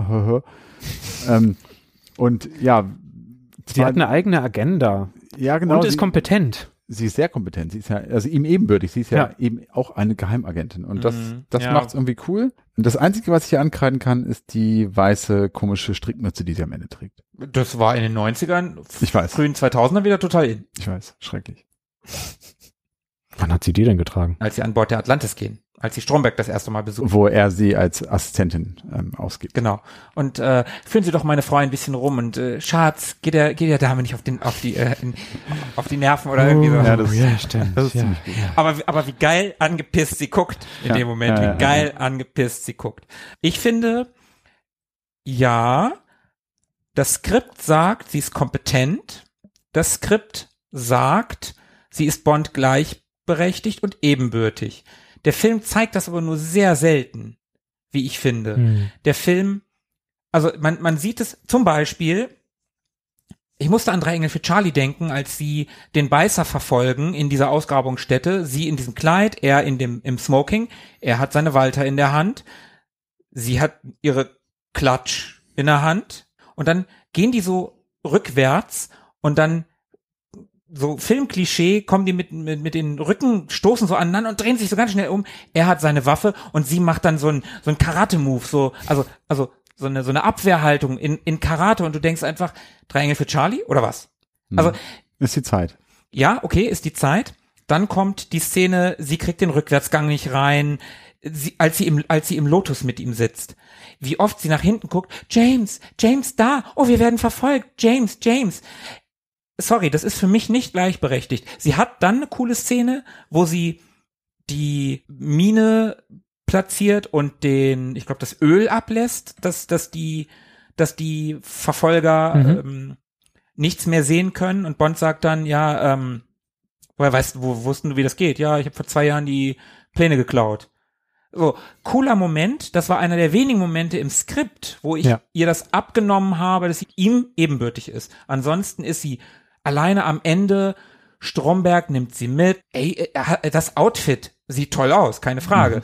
Aber das Outfit, warum zieht sie sich das an? Was, was hat Stromberg bitte? Ja, hier, bitte hier, das, hier dieses Outfit, was weniger verdeckt, als es zeigt. Nimm Äh. doch diesen überkreuz gebundenen Bikini. Er steht dir sicherlich gut. Genau, und, und dann binde ich dich aber auf meine Plastikmöbel fest. Ja. Äh, ist, ist, sorry, das ist, das ist nicht gleichberechtigt. In, in keiner Weise. Und da muss ich sagen, ist Diana Rick das toughere Bond-Girl, obwohl sie nicht ausgebildet ist, obwohl sie keine Agentin ist. Barbara Bach hat ihre Momente und sie sieht sowohl in dem blauen Abendkleid als auch in diesem über Kreuz gebundenen am Ende durchnässten Ding fantastisch aus, ja. Aber Diana Rick gewinnt in jeder Kategorie für mich. Darum hat Bond sie geheiratet. Ja. Obwohl das Ende ganz geil ist, wie, wie sie ihn äh, erschießen will. Und das war auch ein geiler Moment, wo die, wo die Champagnerflasche aufgeht und Bond erschreckt sich, Mhm. weil er gedacht hat, jetzt hat sie abgedrückt. Also das war wirklich so ein Moment, wo, wo, du Moore irgendwie, wo Moore cool gespielt hat, oh, jetzt hat Bond sich gerade erschreckt. Das war so ein, nicht so ein, so ein, so ein Über, Über Bond, sondern Mhm. da wurde er auch ein bisschen menschlich. Und dann, ja, hier letzter Wunsch für einen Gefangenen gewährt. Oh, lass uns doch die letzten Sachen ausziehen. Ja. Und dann hat er sie wieder. Und Dieser Bond. Ja. dieser Bond, ja, dieser Bond. Philippe, wie fandst du denn Major Amasova? Amasova? Ich glaube, es hat mich ein bisschen genervt, dass sie erst so zum Ende hin, ich, äh, ich meine bei der Befreiungsaktion im, im großen Schiff, ne, mit den ganzen Gefangenen, äh, mit der Tripulation da, dass sie da auch endlich mal ran durfte. So in, in der äh, militärisch durch äh, organisierten, durchstrukturierten Hierarchie und in der Befehlskette und in den ganzen Taktiken und Operationen, die es da so gibt, dass sie da einfach so ihren, ihren Stand hatte. Das kann sein, dass mich das da mitgenervt hat am, am ganzen Film. Und jetzt, wo du gerade von dieser Szene zwischen den ganzen Säulen sprachst, die da auch so ein bisschen slapstick-artig lustig sein sollte, äh, als sie den, den Beißer verfolgen. Na, da, da kommt einfach nicht so viel Kompetenz rüber, wie am Ende hängen geblieben ist bei mir, weil, weil sie eben ganz am Ende des Films nochmal so ein bisschen äh, zeigen durfte, was sie konnte. Wobei sie wieder cool ist auf dem Boot und Bond verführt, also vornehmlich Ja. und dann ihre Zigaretten, also betäubt, ja. ihre, ihre Zigaretten aus ihrem Strumpfband rausholt und, und Bond dann noch so sagt, ich hätte mir was zu lesen einpacken sollen. Das ist schon ganz, das ist wieder ganz geil. Also er hat, er hat ein paar coole Sprüche in dem Film. Und äh, sie ihn dann aber mit diesen, dass da halt ein, ein Schlafgas drin ist in diesen Zigaretten. Keine Raketen, Tobi, tut mir leid, aber immerhin Schlafgas in Zigaretten ist auch ganz gut. Und fängt, er bend natürlich. Elfend Elbend. Haben wir früher sehr oft gesagt, Ja. Philippe. Das war so ein Spruch zwischen uns beiden ständig und das sagt ja Bond, als er dann aufwacht und fragt, wo sie hin ist. Zu diesem Fahrer, Fahrer dieser, Bootssteuermann. genau, dieser Mhm. Bootsteuermann und dann, äh, wo ist sie hin? Elfend Elbend.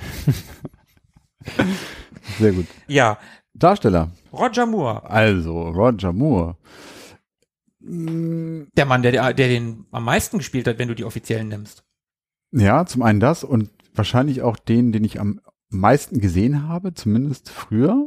Meine, so als Kind waren das, glaube ich, so die Filme, die man am häufigsten im Fernsehen, aber auch so auf Video irgendwie geschaut hat. Also der Moore Bond war auf jeden Fall der Bond meiner Kindheit, der mir so am präsentesten war. Und der ist, der ist anders, unterscheidet sich stark von Connery und auch Lazenby auf eine nicht nur positive Art und Weise, aber ich, ich mag ihn trotzdem. Ich mag das Humorvolle und das ist ein bisschen bunter, ein bisschen poppiger, ein bisschen, ja, manchmal ein bisschen drüber und manchmal auch ein bisschen zu alt, aber ich mag ihn und dieses, ja, teilweise slapstickige, Mhm. was man ja auch schon aus die zwei kennt und Ja. also da sind ein paar Sachen, die sind drüber, ganz klar. Und die hätte man sich sicherlich sparen können. Und das geht auch mit fortschreitenden Jahren ähm, so weiter und wird immer mehr. Aber gerade so die ersten zwei, drei, vier Filme mit ihm finde ich ziemlich gut.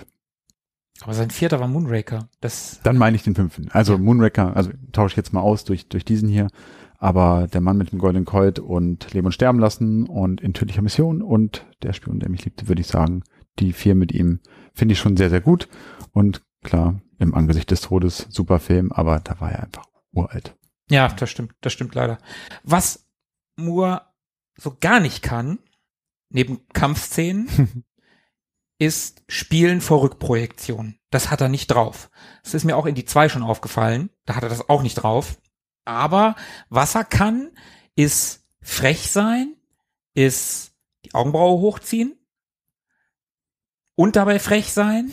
Der hat eine ganz freche Art, Bond zu spielen. Und eine Sache, also der hat so seine Sprüche.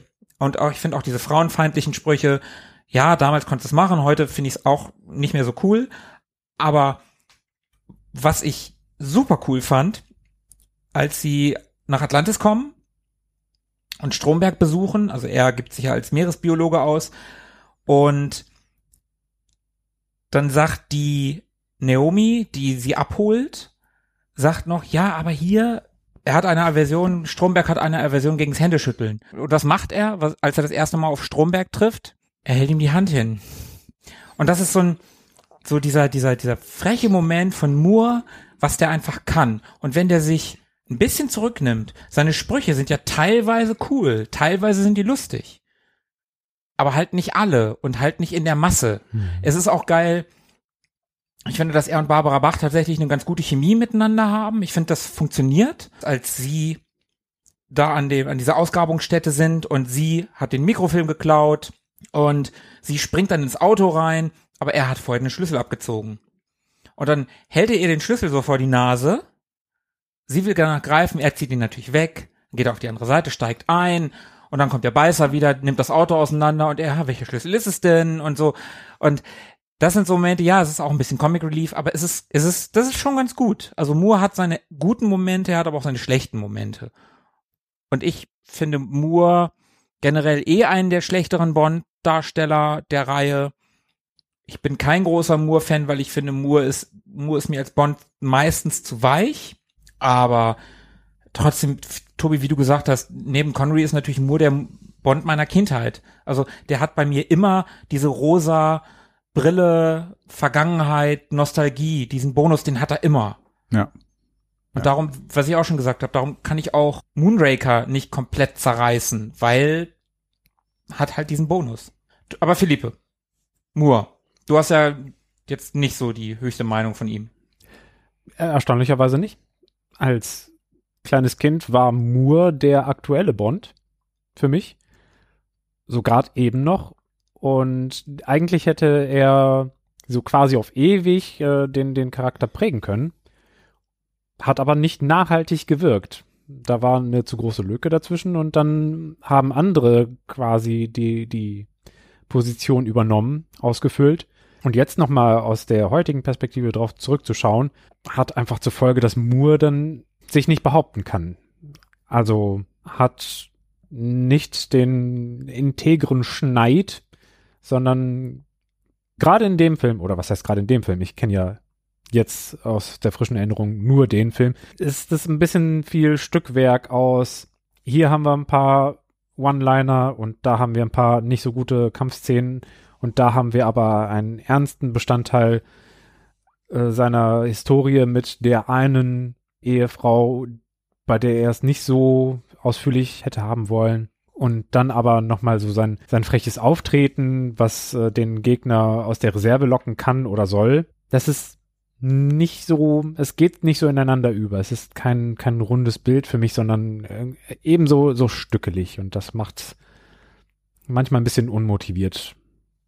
Ich habe manchmal das Gefühl, so eine Art Harrison Ford da durchzusehen, so in, in der Lustlosigkeit, die ich da meine wahrzunehmen. Mhm.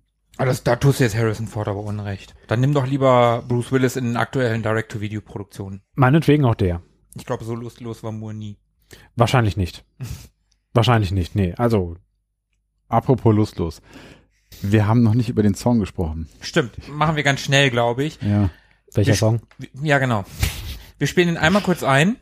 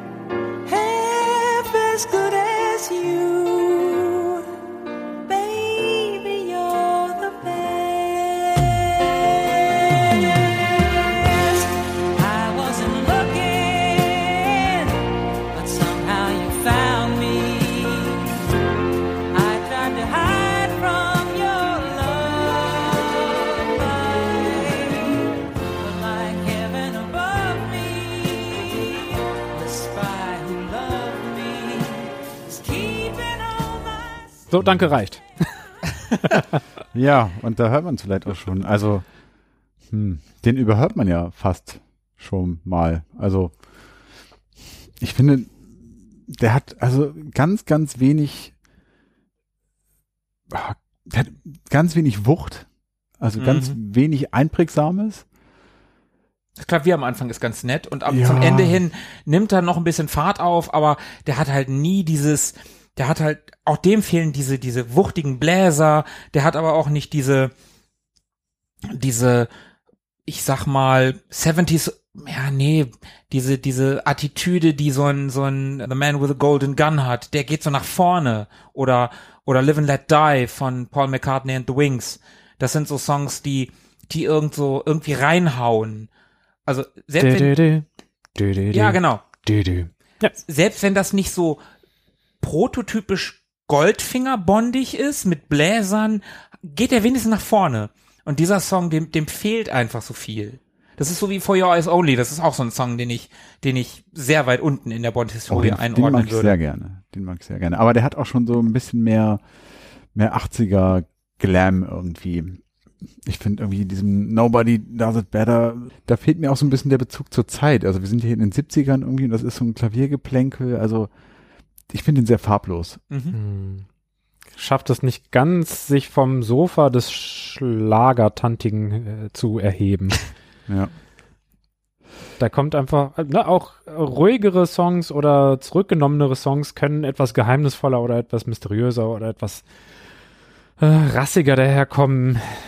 Nichts von dem habe ich da so richtig rausgehört. Aber nicht schade ist, dass wir jetzt, naja, vielleicht ist es doch ja schade, dass wir jetzt zum letzten Film des heutigen Abends kommen, Tages, wann immer ihr das hört. Wir kommen in das Jahr 1989. Ja, die 80er, Ende 80er, einen großen Schritt gemacht. Lizenz zum Töten. Der zweite und letzte Teil mit Timothy Dalton, also wieder ein neuer Darsteller. Philippe, du bist gerade so in, bist ja gerade in Übung. wie, wie, wie war es für dich? Wieder den, den vierten im Bunde jetzt hier äh, zu sehen. Ganz unerwartet. Da dachte ich, was ist das? Hä? Ich, ich wollte doch vier Bond-Filme gucken und nicht drei Bond-Filme und einen äh, such dir jemanden aus. Äh, Mel Gibson, Bruce Willis, irgendwie so einen amerikanischen Hotshot-Cop, der nicht nach den Regeln spielt und äh, zum Chief oder zum Captain reingerufen wird ins Büro und dann sagt, äh, was soll ich denn machen? Ich muss doch was tun. Und dann sagt der Captain, ja, aber wissen Sie eigentlich, was Sie mir für einen Schaden verursachen? Und dann sagt er, äh, hier, nehmen Sie meine Marke, ich kündige und meine Waffe können Sie gleich dazu haben. Na, okay. Also, die Waffe hat er dann nicht abgegeben, aber ansonsten astrein könnte das so ein 80er Jahre amerikanischer Actionfilm sein, in dem, ne, wie die, die benannten Schauspieler vorhin ihren heißblütigen Cop da so Bad Cop abliefern. Naja, aber das passt ja. Der Film ist ja sehr auf den amerikanischen Markt zugeschnitten gewesen. Alter, ja. Also so richtig extrem der Vorgänger, der erste Film mit Dalton, Der Hauch des Todes, war ein Erfolg, hat gut eingespielt, allerdings für Bond-Verhältnisse nur okay. Und der amerikanische Markt war da schon der Grund, warum das nur okay war. Also hat man es an den amerikanischen Markt angeglichen, was aber keinen Erfolg gebracht hat. Der Film ist in Amerika ziemlich gefloppt. Der hat 35 Millionen gekostet, hat da aber nur 33 eingenommen. Hm. Geht so. Hat es aber auch nicht ganz einfach gehabt in der Zeit. Der konkurrierte im Kino mit Oh ja. Brennpunkt LA, mit Indiana Jones 3 und Batman. Und Brennpunkt LA übrigens kennt man heutzutage weitaus besser unter dem Titel Lethal Weapon 2. Und insofern, ja, wen, wen wundert's, wenn dann irgendwie der Bond-Film vielleicht doch nur ein, ein Abklatsch von Actionfilmen ist, die es besser gemacht haben in dieser Zeit oder die populärer waren? Ob sie es besser gemacht haben, will ich jetzt gar nicht mal sagen. Weil ich finde, also für mich ganz persönlich, ich habe mich damals, als wir den den äh, Vote gemacht haben bei Twitter, ich habe mich sehr gefreut, dass Lizenz zum Töten gewonnen hat, denn ich für mich ist Lizenz zum Töten tatsächlich einer meiner Lieblings-Bond-Filme. Mhm. Ich finde den Film ganz großartig. Ich liebe Timothy Dalton als Bond. Ich und hier greife ich vor, ich liebe Sanchez als Schurken. Ist für mich einer der besten Schurken der Reihe. Finde ich total gut. Und das ganze Setting, ja, es ist alles super amerikanisch, ja, aber verdammt nochmal, das ist einfach ein guter Film und ein Kritikpunkt, den ich immer wieder höre, immer wieder lese über diesen Film. Ich weiß nicht, ob du den teilst, Filippo, oder fangen wir doch, mach mal mal andersrum. Mal gucken, vielleicht sagst du ja das Gleiche, was, was ich immer wieder höre und lese. Mhm.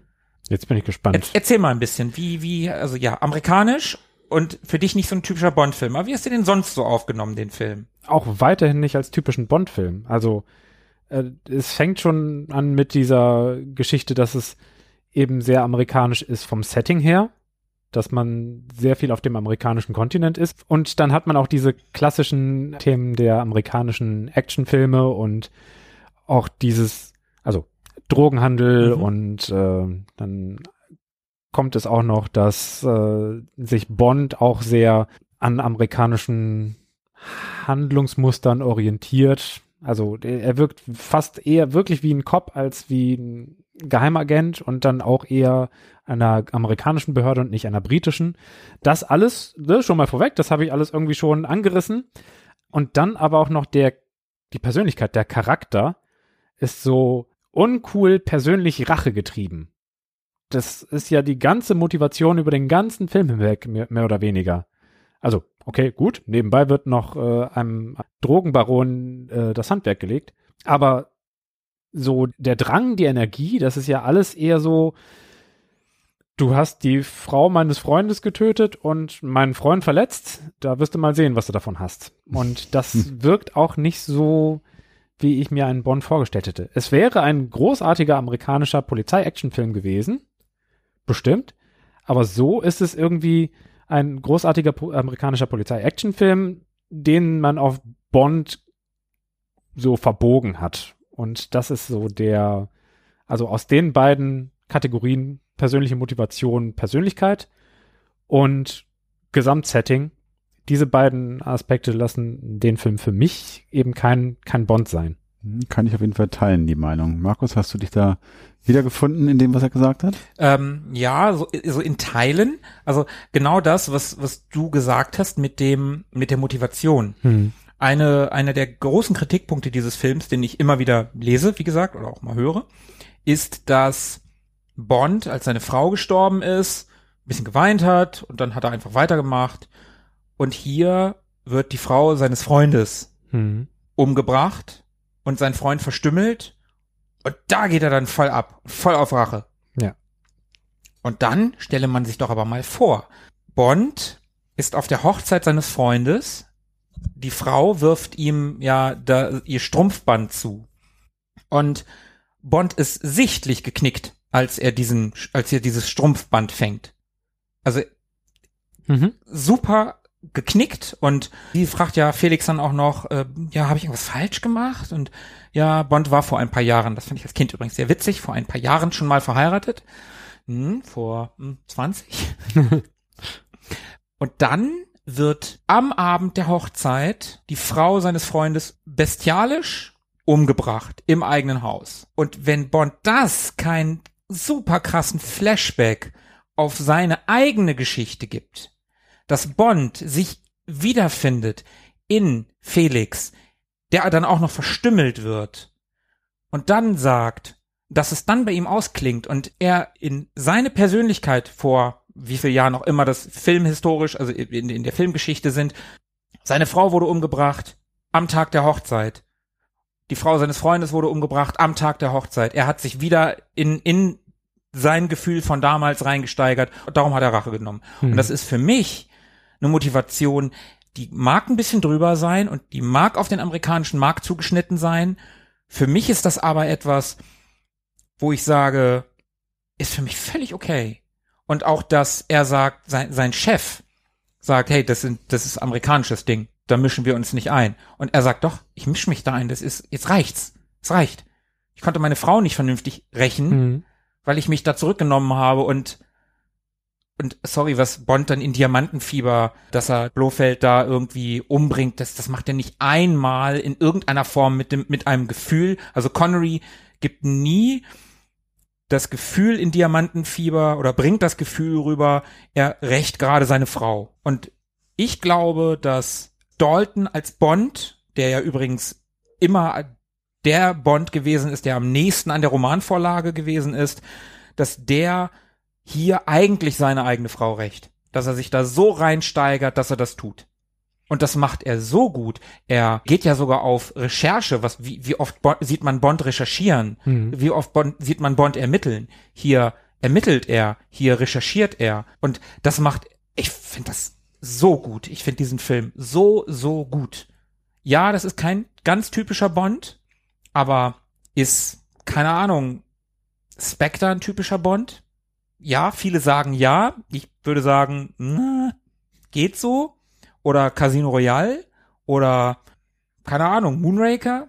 Sind das alles typische Bond-Filme? Ist Moore nicht total anders als Lazenby oder Ja, die Connery? Bonds, die Bonds schon. Ich glaube einfach, dass im, im Laufe der, der alten, ich nenne sie mal klassischen Bonds, hat sich ja so ein Handlungsmuster etabliert. Also super Bösewicht will Welt äh, erobern oder ähnliches und Bond hindert ihn daran und es geht weniger um persönliche Rache und ehrlicherweise ist ja auch das Verbrechen, was der Sanchez in dem Film dort vorhat, es ist ja ein, ein banales Drogendelikt, wenn man so will. Der ist ja einfach ein Drogenbaron. Der hat ja keine größeren Motive, die irgendwie Weltherrschaft, Zerstörung der Welt und Nee, nee, Aufbau stimmt. einer besseren oder sowas. Ich glaube, das unterscheidet ihn einfach auch. Das macht ihn zu einem anderen Bond so oder lässt ihn rausstechen aus der Reihe. Ne? Aber ich, das finde ich ja auch gerade wiederum so geil an diesem, an diesem Schurken. Der ist, ich finde Robert Davi als Sanchez unfassbar charismatisch. Ich finde, der hat eine ganz tolle Chemie, auch mit Dalton. Ich finde, der, Hm. der, der biedert sich auch so an, an, an Bond. Also, er, er will ja eigentlich mit Bond befreundet sein. Er gibt ihm Geld, er lässt ihn bei sich wohnen und er lässt ihm auch vieles durchgehen, ne? Und er, er sieht, er will ja gar nicht sehen, dass, also wo andere sagen, ey, mit dem stimmt doch irgendwas nicht, mit dem Typen. Wo kommt der auf einmal her? Wo, wa, wo, wo kommt dieses ganze Geld auf einmal her? Und er, er will das ja gar nicht sehen, weil er sich so an Bond dranhängt. Er ja, belügt sich selber, also rationalisiert, indem er sagt, äh, der könnte uns noch, äh, der könnte für uns noch wichtig werden oder, oder Ja. nützlich werden und versucht sich das damit schön zu reden, ja. Und der hat so eine, wie er, wie er am Anfang, das ist auch ganz schön krass, wie er seine, wie er seine Freundin Lupe äh, da auspeitscht. Ja. Das ist echt bitter. Also er hat so eine, so eine ganz ruhige, wieder so, so eine Karl Stromberg höfliche Art, hat aber dabei was unterschwellig unfassbar sadistisches. Hm. Geht auch als der brutalste Film der gesamten Bond-Reihe. Kann man so unterschreiben. Wenn man sich aber die Romanreihe anguckt, die Romane waren auch nicht zimperlich. Die Szene, wie äh, Felix Leiter die Beine weggefressen werden vom Hai, kommen ursprünglich in der Romanfassung von Leben und Sterben lassen vor. War damals zu krass, dass sie das in den Film in den 70ern mit reingenommen haben. Hier haben sie, das Ding hieß, wurde ja auch zerrissen damals. Also zeitgenössisch wurde der Film zerrissen als Rambond. Mhm. Kann ich auch, kann ich verstehen. Der Film hat ein paar krasse Todesszenen, Ja. aber ich, ich, ich finde den gut. Ich finde den von der, von der Handlung her gut. Das, ja, dann geht Bond halt mal auf den Rachefeldzug. So what? Also, mich, mich stört's nicht. Hm. Mich ganz persönlich. Und ich finde weiterhin Timothy Dalton, ich hätte unglaublich gern noch einen dritten von ihm gesehen. Jetzt hast, du, gern. jetzt hast du Darsteller. Ja, ich weiß, ich weiß, ich weiß. Ich habe jetzt ganz viel, ich habe jetzt ganz viel vorweggenommen. Es tut mir auch leid, aber ich, das ist halt einer, das ist wirklich einer meiner absoluten Favorites in der Reihe und ich weiß, dass ich damit sehr alleine stehe. Okay, dann gucken wir mal, wie wir so stehen. Ja, genau. Er, erzählt ihr doch noch mal so ein bisschen. Ich, ich muss dann einhaken und immer Nein sagen. Also ich finde den Film gar nicht schlecht. Ich sage gar nicht, dass es ein schlechter Bond ist. Es ist einfach nicht mein Lieblingsbond und auch nicht mein liebster von den beiden Bonds mit Timothy Dalton. Aus genau den Gründen. Mir ist er, wenn ich das so sagen kann, zu sehr gewöhnlicher Actionfilm. Aber ich finde nicht, dass es ein schlechter Bond ist. Ich finde den auf meiner Bond-Skala, jetzt gehe ich schon ein bisschen, presche ich schon ein bisschen voraus, eher, eher solide. Ich mag auch Robert Darby und finde ihn auch als Sanchez cool, aber es wäre jetzt auch nicht mein, mein Lieblingsbösewicht, aber dieser brutale Anstrich irgendwie, der vielleicht auch damals so im Kino der 80er, 90er Jahre bisschen populärer war als, schon Zeitgeist, ne? ja, ja, durchaus. Auch so ein bisschen Miami Vice ist da ja drinne. Mhm, mhm, auf aber jeden Fall. sowas von. Ich wollte es nicht sagen. nicht, dass ich ausgelacht werde, aber jetzt kann ich ja voll drauf Ja, einsteigen. doch, definitiv. Allein, das ist in Florida, äh, Florida Keys und Ja. so. Also, Also er ist halt mehr Actionfilm als Agenten-Bond-Film, aber das macht er halt gut. Ja gut, aber welcher, welcher Bond-Film von äh, In tödlicher Mission oder Liebesgrüße aus Moskau abgesehen ist ein richtiger Agentenfilm? Naja, also wo es auch um seine, seine Eigenschaft als Agent geht und nicht äh, um, um Verbrecher jagen oder, oder auf Rachefeldzug gehen, so. Dieses ganze große Thema Ost und West und Gegenspieler, Agenten, also dies, es, es fehlt so ein bisschen an Größe, es ist halt sehr lokal. Es ist, Mhm, ja, das stimmt. äh, siehst du ja auch am Setting, ne? Das ist ja auch sehr lokal auf den einen Kontinent beschränkt und Isthmus City. Isthmus City. Im Übrigen, der äh, Diktator dort in Isthmus City, der Regierungschef, beziehungsweise der Darsteller von diesem, äh, ist der Sohn des Darstellers von Kirimbay aus Liebesgrüße aus Moskau. Na, guck. Ja. Und so schließt sich der Kreis. Ja. Dann kann der doch gar nicht so schlecht sein. so dreht sich die Spirale weiter. Philippe?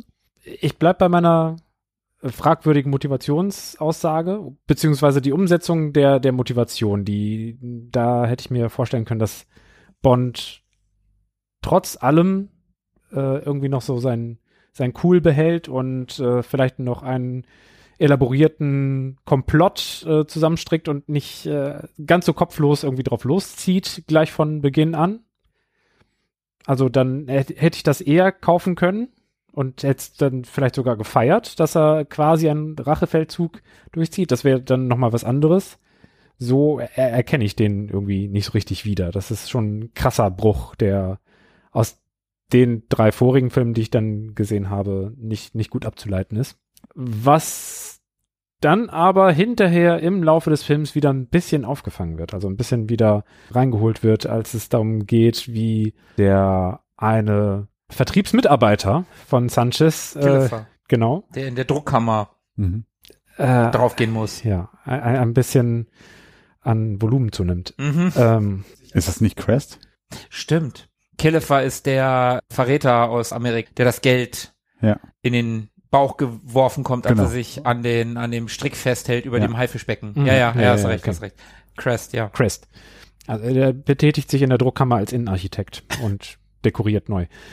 Ja, wie, wie der so dargestellt wird, als, als sei er ein Maulwurf und eigentlich äh, die so die die schädigende Komponente in dem ganzen Geflecht, wie wie das so in der Chemie zwischen äh, Sanchez und Bond dann so gemacht wird. Das das hat dann wieder etwas perfideres, geheimagentiges. Man spielt eine Rolle, man handelt so, dass Informationen sich gegenseitig gegeneinander ausspielen und so und und äh, spielt mit dem Verstand des Gegenübers. Das ist dann schon wieder ein bisschen cooler, wie er so on the go dann diesen Plan entwirft und äh, so immer mal wieder so ein bisschen droppt. Ja, kann es sein, dass äh, jemand anders äh, aus deiner Nähe irgendwie Interesse dran hat, dir eins auszuwischen. Stimmt, so. ja, ja, das, das macht er sehr geil. Das, ja. Ja. ja, ein, ein, einfach mal, ja, er droppt das, einfach so mal so, Ja. so hingestreut. Hab, haben Sie sich eigentlich mal das und das überlegt?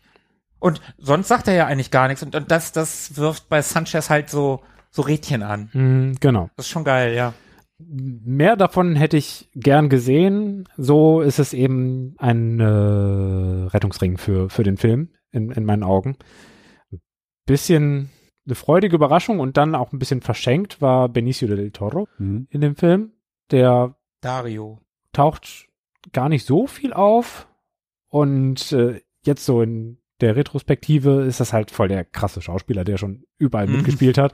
Und da ist das nur so einer, der einmal kurz so, durchwinken darf äh, durch, durchs Bild und und äh, ein bisschen der scharf gemachte Hund vom vom Obermotz ist. Mhm. Und Der dann Zögling auch so ein bisschen, ne? ja Ein irrer Henchman, Schrägstrich Zögling, ja. ja. Äh, Aber macht leg, er nicht schlecht. leg dich nicht mit mir an, denn ich bin Loco. Okay, ja. Ja. so nach der Art. Der findet auch eher ein, also der versprüht am Ende nicht Scham, sondern was anderes. äh, ja, Ja, das sein Tod ist auch echt ganz schön krass. Also der Film hat schon echt krasse Todesszenen. die Bond Girls, auf die gehe ich einfach mal jetzt schon mal ein. Also ich, ich, ich schwenk mal ein auf diese ähm, Zielgerade? Zielgerade. Okay. okay. Auf diese wir erst die Kategorie. Girls und dann nochmal. Mhm. Okay. Lupe, äh, da muss ich den Charakter wirklich mit der Lupe suchen. Das will mir nicht so richtig einleuchten, dass die sich so rumschubsen lässt und dann aber Bond verfällt und dann irgendwie, naja. Und dann am Ende doch ganz zufrieden damit ist, dass er sich mit auf die Agentin einlässt und äh, sie kann dann mit mit der äh, mit der Marionette, die Pseudo-Diktator, Pseudo-Präsident ist, zufrieden geben. Hm. Da habe ich nicht so viele Anhaltspunkte gefunden, um die stark zu finden. Das ist mit der äh, amerikanischen Agentin, Pam Bouvier. Pam Bouvier, dann doch ein bisschen schöner, dass die, also die bekommt auch im Skript, glaube ich, ein paar mehr Kompetenzen. Ja, die ist cool. Was für ein geiler Moment das ist, als sie das erste Mal in, in, in die Bank, glaube ich, kommt, als Bonds Assistentin und dann das erste Mal kurze Haare hat. Hm. Und Bond, Dalton, guckt, guckt wieder weg und guckt nochmal hin und hat so ganz große Augen mit einem Mal und denkst so, wow, ja, steht ihr besser? Und ich finde die cool. Die kann mit ihren Reizen spielen, die kann die gut einsetzen und kann dann auch knallhart wechseln. Also wenn sie sich unter den Rock greift und dann die, jemanden die Pistole unter die Nase hält, dann ist sie absolut Il Herrin der Lage. Mhm. Entspricht ja auch vielleicht Zeitgeist wiederum so ein bisschen diesem diesem Bild aus weiblichen Darstellerinnen in Actionfilmen, so Brigitte Nielsen und sowas geht ja so in die Richtung kurze Haare und sehr tough und scheut sich auch nicht davor, irgendwie von der Schusswaffe Gebrauch zu machen und so. Also passt, finde ich, auch ganz gut so in das, in das Bild. Und auch, also die, die Frisur ist halt auch krass 80er, so, ne? Also wenn ich da so an die Miami Vice Episoden denke, wie viele Frauen dort, also gerade so taffe Frauen, die so als tough dargestellt werden, mit kurzen Haaren rumrennen. Ich finde aber nicht, dass sie so eine, so eine, so eine taffe, kurze Haare Frisur hat, wie so Brigitte Nielsen, die so alle nach oben gegelt sind. Mhm. Die hat schon immer noch eine feminine Mhm. Kurzhaarfrisur und sieht damit, sie sieht damit ja auch nicht tough aus mit dieser Frisur, sieht ja immer noch toll aus. Also, wenn sie das Abendkleid da anhat, die sieht schon gut aus Mhm. mit, mit, mit dieser Kurzhaarfrisur. Ich würde nicht sagen, dass das ihre, ihre Toughness irgendwie, Nicht unterstreicht oder hervorhebt, aber ermöglicht. ähm, ja, okay, okay. Ja, das, das, das können wir, das können wir machen. Also sie kann immer noch mit ihren Reizen spielen. Sie kann sie bewusst einsetzen Und das tut sie ja auch. mit der Frisur. Also das ist jetzt keine Abschreckerfrisur. nee. wie heißt denn äh, Vasquez aus Aliens? mhm. Ne? Da äh, hat man eher das Gefühl, die will einen zurückhalten, abschrecken, die, Mhm. die will Zeichen setzen, Sie ist halt selbstbewusst, ne? Ja. Die Pam. bleib mir weg und, und Pam nutzt das nochmal ganz anders. Sie, also es ist ein Werkzeug für sie. Aber bei der Lupe bin ich übrigens auch bei dir. Die finde ich auch sehr, oh, auch einen sehr, fast schon nervigen Charakter irgendwie. Nervig? Ich muss den Film, sorry, ich, ich verteidige den Film hier gerade ein bisschen, Ja, weil ich hier ich- 2 zu 1 bin. Ja, ist doch gut. Dann Nee, sehen ich, wir- Ich, also die ist hübsch. Das, Auf jeden Fall. Das kann sie. Talisas, Talisa? Talisa Soto. aber kommt da nicht sonderlich gut bei weg. Also die ist so ziemlich das Gegenteil von dem, was wir gerade an Pam Mhm. rausgestellt haben. Weiß nicht, farblos. Obwohl sie, äh, ich finde ich finde die Szene ganz geil, wie sie als Bond aus dem Haus von Sanchez abhauen will und sie dann so trottelig vor diesem Wachmann die Tasche fallen lässt und dann auch auf diesem auf diesem Ta Taschengriff steht so für einen Moment, als er oh ich habe sie fallen lassen und er hebt sie auf und es ist so offensichtlich, aber sie lenkt ihn halt mit ihrer mit ihrer Optik ab und er fühlt sich einfach für den Moment oh sie hat mich beachtet Mhm. und Bond kann halt fliehen. Also Mhm. sie hat so auch so ihre ein zwei Momente, aber ja natürlich ist Lupe eher sie ist halt nicht das coole Bond Girl, aber das ist der erste Film, bei dem wir mal über zwei Bond Girls reden. Mhm. Bei den anderen war es immer nur eins. Ja, da hat er auch noch irgendwelche anderen Betthüpfer gehabt, aber da war keine, über die man noch hätte reden müssen. Ja. Und hier kann man zumindest schon mal über zwei reden. Und ja, wie gesagt, Pam, Pam ist schon, das ist einfach eine, eine coole Fi Figur. Ja, es bleibt doch in Erinnerung, ne, wie sie da mit ihrer Pumpgun irgendwie Ja, wie sie, wie sie dieser in der Bar, steht. wie sie in der schon Bar cool. die Wand kaputt schießt und die, die raus, äh, aber übrigens auch sehr amerikanisch, ne? Bond in einer Bar und dann gibt's eine Barschlägerei, super amerikanisch. Ich Ja. habe ich hab ein YouTube-Video gesehen, äh, wo einer Szenen aus diesem Film und aus Roadhouse zusammengeschnitten hat und man konnte nicht, also wirklich, es hat halt gepasst, ne? Und in einer Szene steht dann plötzlich Patrick Swayze da und guckt zu, wie die Leute sich prügeln in der Bar. Mhm. Und du hast vorher gedacht, okay, warte mal, waren das jetzt alles Szenen aus Roadhouse oder waren das jetzt wirklich Szenen aus dem Bond-Film? Also, ja, super amerikanisch, keine Frage. Aber Pam ist cool, auf die lasse ich nichts kommen. Apropos Schlägerei in der Kneipe. Allein der Umstand macht das Ganze ja noch gar nicht amerikanisch, wenn man es mit Kingsman vergleicht. Ja, okay. Okay. Also selbst beim gleichen Inhalt kann man durch äh, abweichenden Stil das Ganze um einiges britischer darstellen. Oder englischer. Aber Bond prügelt sich nicht in der Bar. Nee. Das ist einfach nicht sein Stil. Okay, Girls, Women, Entschuldigung, Bond Women. Kommen wir noch mal kurz auf die Schurken. Ich habe schon gesagt, Sanchez ist für mich für mich einer der coolsten Schurken der Reihe. Ich mag den total gerne. Ich finde seine seine Art und vor allen Dingen auch seine Chemie mit Bond einfach großartig. Mhm. Ich finde auch Dario ganz cool. Der hat wenig Screentime, vergleichsweise wenig Screentime, aber er hat so eine geil sadistische Art Mhm. wie er was, was, was sagt er denn da nochmal in irgendeiner Szene? Da blutet ihm da die Nase oder so und dann äh, handhält er da mit dem Messer rum und sagt zu irgendwem irgendwas mit bla bla bla, tot. Da zieht er das so ganz lang. Was, was, Philippe, du hast ihn noch gerade gesehen. Und auch schon wieder nicht im Kopf. Tot oder er ist tot oder Ja, dann, ja. dann kommt der Tod oder irgendwie sowas. Irgendwie so. Und das zieht er so, der, der ist einfach irre, der Typ. Mhm. Der ist einfach durchgeknallt. Finde ich ganz cool. Ist nicht der memorabelste Henchman. Da gewinnt übrigens auch der Hauch des Todes. Der Milchmann, Nekros, Mhm. Ist da definitiv der coolere Henchman, der die Leute mit dem Kabel seines Walkmans erwürgt. Ja, das stimmt. Da fehlt dem Dario einfach ein bisschen zu sehr die Eigenständigkeit. Ja, ja, das der heraus- ist ja, der ist ja dem Sanchez fast schon sehr ähnlich. Ja. So vom, von dem, vom Charakter, nur halt ein bisschen schwächer. Ist irgendwie hörig. Ist so ein, so ein Straßenjunge, der was sein möchte und dann ist er irgendwie genau. aufgenommen worden. Genau. Unberechenbar so ein bisschen. Das ist seine Qualität. Was sagt ihr zu den Henchmen, zu den, zu den Schurken, zu dem Schurken? Die anderen, äh, Kilifer und äh, Crest lassen wir jetzt mal weg. Also, ja, zu Sanchez habe ich ja gerade schon ein paar Worte gesagt. Ich finde ihn als, als Schurken und als Drogenbaron gut. Als Bond-Schurken passt er in diesen Film, aber ich habe auch da schon gesagt, der Film ist mir für einen Bond-Film ein bisschen zu sehr Actionfilm und insofern ist es jetzt auch nicht mein, mein liebster Schurke, ähm, aber passt da so ganz gut rein in das Gesamtkonstrukt. Und Aber es ist Dario, ein memorabler Schurke, ne? Ja, aber wahrscheinlich, ich weiß nicht aus welchen Gründen, also ob, ob aus den Gründen, weil der Film so polarisiert, weil er eben nicht so Bond ist und man sich deswegen auch an den erinnert. Oder ob er eben so ein guter Schurke ist an, als solches. Ich ganz persönlich würde Letzteres sagen, weil, also ein, ein guter Film, ein guter, egal Action, Agenten, was auch immer Film, was dazwischen, Bond-Filme sind ja auch immer Actionfilme oder fast immer. Die Guten haben auch gute Schurken.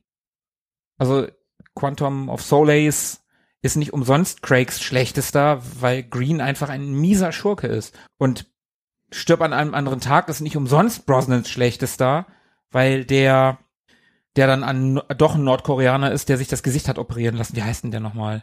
Ich hab's Der hat vergessen. so ein, so ein, so ein Britischen Namen, der ist ja, sehr britisch. Zweimal gleich Anfangsbuchstabe.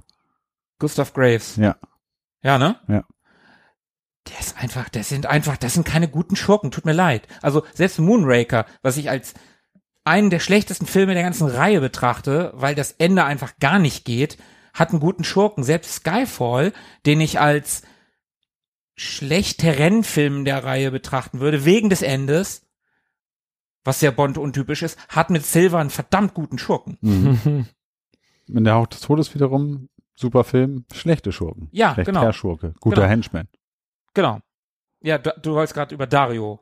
Also ja, das hat Philippe eigentlich schon alles gerade sehr ähm, passend erläutert. Gut besetzt finde ich erstmal mit Benicio del Toro, der macht das sehr, sehr gut. Aber so diese Rolle des scheinbar irren Straßenjungen, hast du, glaube ich, gesagt. Ja. Ne? Also ja, könnte man so annehmen, dass er ihn vielleicht auch von der Straße geholt hat und irgendwie da als Henchman engagiert hat.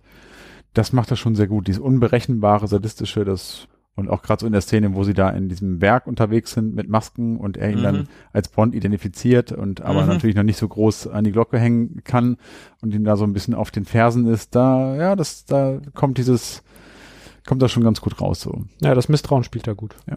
Und ansonsten ist für mich zu Dario nichts weiter zu sagen, ist alles gesagt. Ja. Zu Sanchez kann ich nur sagen, dass er diese, diesen, ich möchte auch, auch nur lieb gehabt werden Faktor mit sich bringt. Mhm. Das ist gut, das gefällt mir. Oh, viel anderes ist auch schon gesagt worden. Mein Schlusspunkt zu dem Schurken ist dann einfach mal so äh, Addendum, dass die deutsche Synchro Gott sei Dank sehr gut gewählt ist. Sein Akzent beim Spanisch sprechen ist wirklich sehr, sehr, sehr erträglich bis hin zu gut. Das Ja? gefällt mir. Okay, cool. Großes Lob an die Synchroarbeit. Ja. Cool. Dann, bevor wir es wieder vergessen und bevor wir zum Schlusspunkt kommen, die Musik. Der Titeltrack. License to Kill. Spielen wir einmal kurz ein.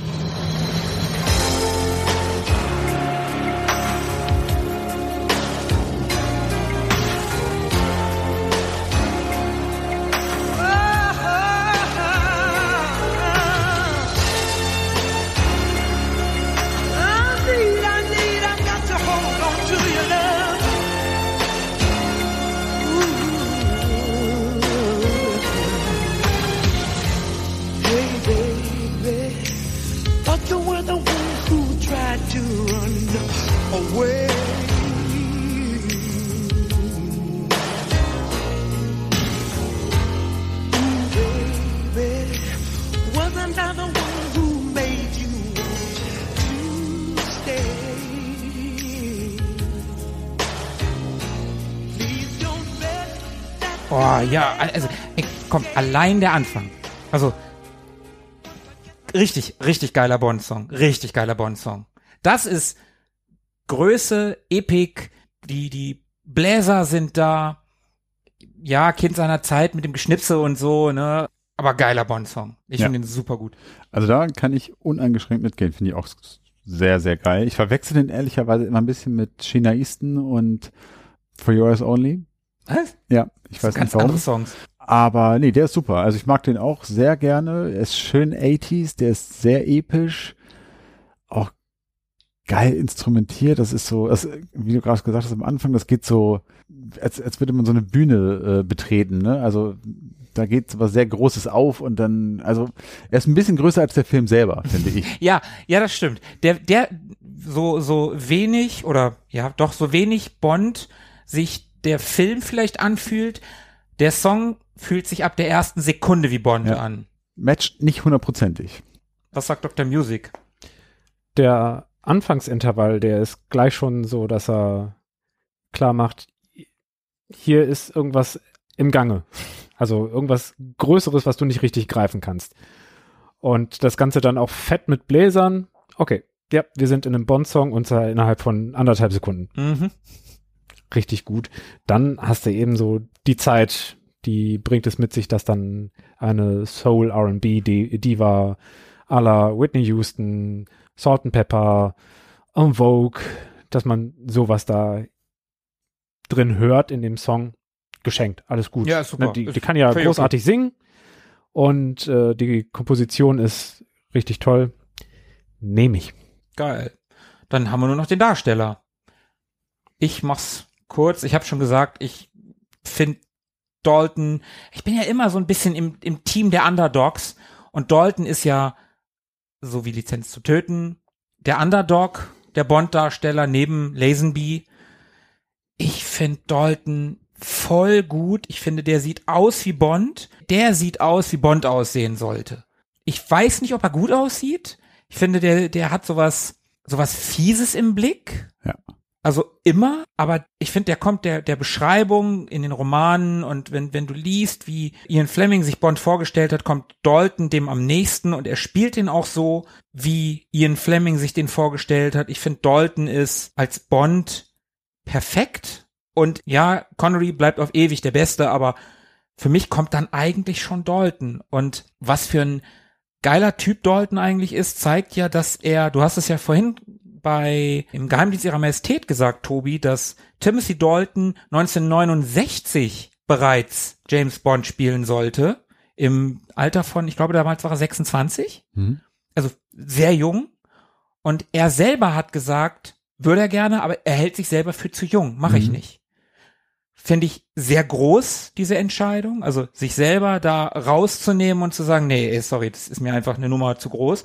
Und er hat später, nach diesem Film, er hatte einen Vertrag über, ich glaube, Drei. drei Filme. Mhm. Und sie wollten auch noch einen mit ihm machen, auch wenn dieser ein, ein Flop gewesen ist. Die wollten aber unbedingt, dass er noch für, glaube, drei weitere Filme unterschreibt. Und er hat gesagt, nein, er will nur noch einen erstmal machen und dann gucken. Mhm. Und das wollten die nicht. Die wollten unbedingt, dass er, dass er auf längere Sicht unterschreibt. Und so gerne ich Brosnan mag, ich hätte unglaublich gerne einen dritten Film von Dalton gesehen. Und ich sage, bis heute hätte Dalton bereits in im Angesicht des Todes den Bond gespielt, Mhm. dem letzten Moore-Film Mhm. mit Christopher Walken als Max Zorin, den ich auch für einen sehr, sehr guten Schurken halte, mit Mayday, also Grace Jones als Henchwoman. Und glaube ich, dass das neben Goldfinger mein Lieblingsbond wäre. Okay. Ich finde ihn auch sehr, sehr gut. Hätte mir den auch äh, noch in weiteren Filmen gewünscht. Ich mag den auch lieber als, als Pierce Brosnan. Also insofern hätte ich da auch gar nichts dagegen gehabt. Ich sehe das auch so. Er hätte wunderbar in, im Angesicht des Todes spielen können. Da hätte er auf jeden Fall eine bessere Figur gemacht als Roger Moore mit seinen gefühlt 60 Jahren. War er ja fast 56 oder so war er Ja. damals. Und Moore ist anders gealtert als Daniel Craig, das muss man ganz klar sagen. Und insofern, nee, toller Bond, schön geerdet, brutal. Frisur bin ich mir ein bisschen un, na, weiß ich nicht. Also da gefällt mir der, der äh, pomalig gegelte Seitenscheitel vom Connery noch besser. Ist aber auch die Zeit, logischerweise. Aber nee, finde ich schon gut. Ist schon, ist schon cool. Und auch, was du gesagt hast, dieses leicht fiese, diabolische im, im Antlitz, das steht ihm auch ganz gut. Also es kann er auch wieder so ein bisschen aufweichen durch, durch äh, ja, freundliche Mimik und, und Lächeln und so weiter. Aber so dieses Grund, das Markante im Gesicht, das, Mhm. das finde ich schon gut. Nicht umsonst war er ja auch der Bösewicht in Hot Fuzz. Oh ja, super geil. Super geil. Da, Den ich nicht gesehen habe. da musste er quasi nichts mit seinem Gesicht machen. Das passte schon. Als Supermarktbesitzer. Ja. Super geil. Und auch wenn ich den Film ganz schön rund gemacht habe, ganz schön viel Unfreundliches zu dem Film verloren habe, kann ich äh, zu Dalton eigentlich nicht wirklich was Fieses sagen. Also die Rolle war geschrieben und er hat, finde ich, das Allerbeste draus gemacht. Er hat versucht, bei all dem, was da so vorgegeben war, noch das meiste an Bond wieder rauszuholen, was, was da noch zu holen war. Vielleicht hätte die Szene, in der die Konfrontation mit M stattfindet, vielleicht hätte die nochmal anders gestaltet werden können, aber ansonsten äh, über alle Zweifel erhaben. Und das bei den Umständen, bei dem Kontext. Also, äh, Dann solltest du dir auf jeden Fall mal Tobis favorisierten Dalton-Film angucken. ja, Da ist- ich auch. Der Film ist sehr viel typischer Bond. Ja. Und wenn dir Dalton als solches gefällt und du es mehr bondig magst, wird dir der auf jeden Fall gut gefallen, glaube ich. Mhm. Ja. So würde ich sagen, sind Lazenby und Dalton beide ziemlich weit oben bei mir. Cool. Connery ha- habe ich zu wenig mitbekommen. Da müsste ich mehr von dem sehen, Ja. aber Goldfinger. weit weg ist er auch nicht, der Connery. Und der könnte noch dran vorbeiziehen. Ja, bei der Auswahl war es einfach so, dass, dass Lazenby ganz weit vorne ist und Dalton es trotzdem irgendwie geschafft hat, sehr zu überzeugen. Cool. Ja, cool. Ein überraschendes Fazit. Punktevergabe und da wir auch völlig vergessen haben. Ich dachte, ich wäre drumherum gekommen. Oh nein, na gut, okay. Okay, vergeben wir doch einfach nochmal Punkte. Für der Spion, der mich liebte, das hole ich jetzt noch nach, vergebe ich sieben Punkte. Mhm. Sieben, siebenhalb. Tendenz nach oben auf jeden Fall. Und für Lizenz zum Töten vergebe ich ebenfalls sieben Punkte. Damit Auch, kann ich leben. auch mit der Tendenz nach oben. Eiskalt serviere ich der Spion, der mich liebte, ab mit, sagen wir mal, sechs Punkten. Und ich glaube, das ist auch ganz viel Kurt Jürgens, was das noch so über der fünf hält. Mhm. Okay. Und License to Kill sollte eigentlich mit äh, gut gemeinten sieben Punkten auch gut bedient sein. Ich bin, bin selig, ich find's alles, alles super. Der Spion, der mich liebte, dem würde ich tatsächlich auch eine 7 geben. Vielleicht eine siebeneinhalb. Eine 7. Lizenz zum Töten kriegt von mir eine fette 9. Vielleicht sogar eine neuneinhalb. Ich finde den so gut. Ich finde den so, ich finde den einfach so gut. Da geht eigentlich Goldfinger und Goldeneye sind da noch drüber und dann kommt eigentlich schon Lizenz zum Töten. Krass. Okay. It's a grower, not a shower. Ich sag ja, ich mag die Underdogs. Apropos Underdogs, wir sind ja auch so eine Art Underdogs, aber wir haben's mal wieder, oder? Das fühlt sich auf jeden Fall so an. Äh, Ich denke, nach dem Ritt durch die Jahrzehnte, durch die Darsteller, durch die Ausprägungen, Stile und Kontexte, ist jetzt auch mal gut. Finde ich auch. Jetzt a wrap up. Es, es soll aber auch nicht der letzte Ausflug in die Welt von James Bond sein. The Retro Boys will return In, Ähm, mal sehen. in mal sehen. genau. Aber damit wir auch nicht immer Underdogs bleiben, wäre es ganz schön, wenn ihr uns auf Twitter folgt oder auf Instagram und da könnt ihr uns auch gerne einen netten Kommentar hinterlassen. Das könnt ihr auch auf unserer Website tun. Themenanregungen, die nehmen wir gerne auf. Ja, auf jeden Fall. Die Themen- Filmauswahl für heute, die kam ja von euch. Nett wäre auch eine ebenso nette Bewertung auf Apple Podcasts. Und dann bleibt uns wie immer nur uns bei euch Hörern zu bedanken, dass ihr so lange durchgehalten habt. Wir haben eine tiefe Verbindung mit James Bond eingegangen, haben versucht, dem gerecht zu werden, sind dem bestimmt nicht so ganz gerecht geworden. Aber es sollte ja auch einfach nur ein bisschen Geplauder sein. Es wurde dann mehr als ein bisschen Geplauder. Waren ja auch vier Filme. Waren ja auch vier Filme, genau. Dann würde ich sagen, hören wir uns in 14 Tagen. Das würde ich auch sagen. Mhm. Und bis dahin, Bleibt gesund und bleibt am Abzug. Ciao, ciao. uh, bis bald. Ciao. Mögen die Retro Boys mit euch sein. Immer.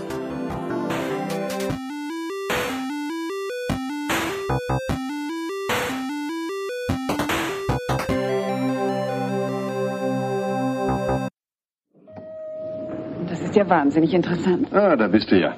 Hallo, Schatz. Sieh dir dieses Modell an. Fantastisch, nicht? Das ist die Liparus, das neueste Schiff der Stromberg-Linie. Vor neun Monaten vom Stapel gelaufen und mit über einer Million Tonnen der größte Tanker der Welt. Nach der Karl Marx natürlich. Ist ja erstaunlich. Also was mein kleines Frauchen alles in ihrem süßen Köpfchen hat.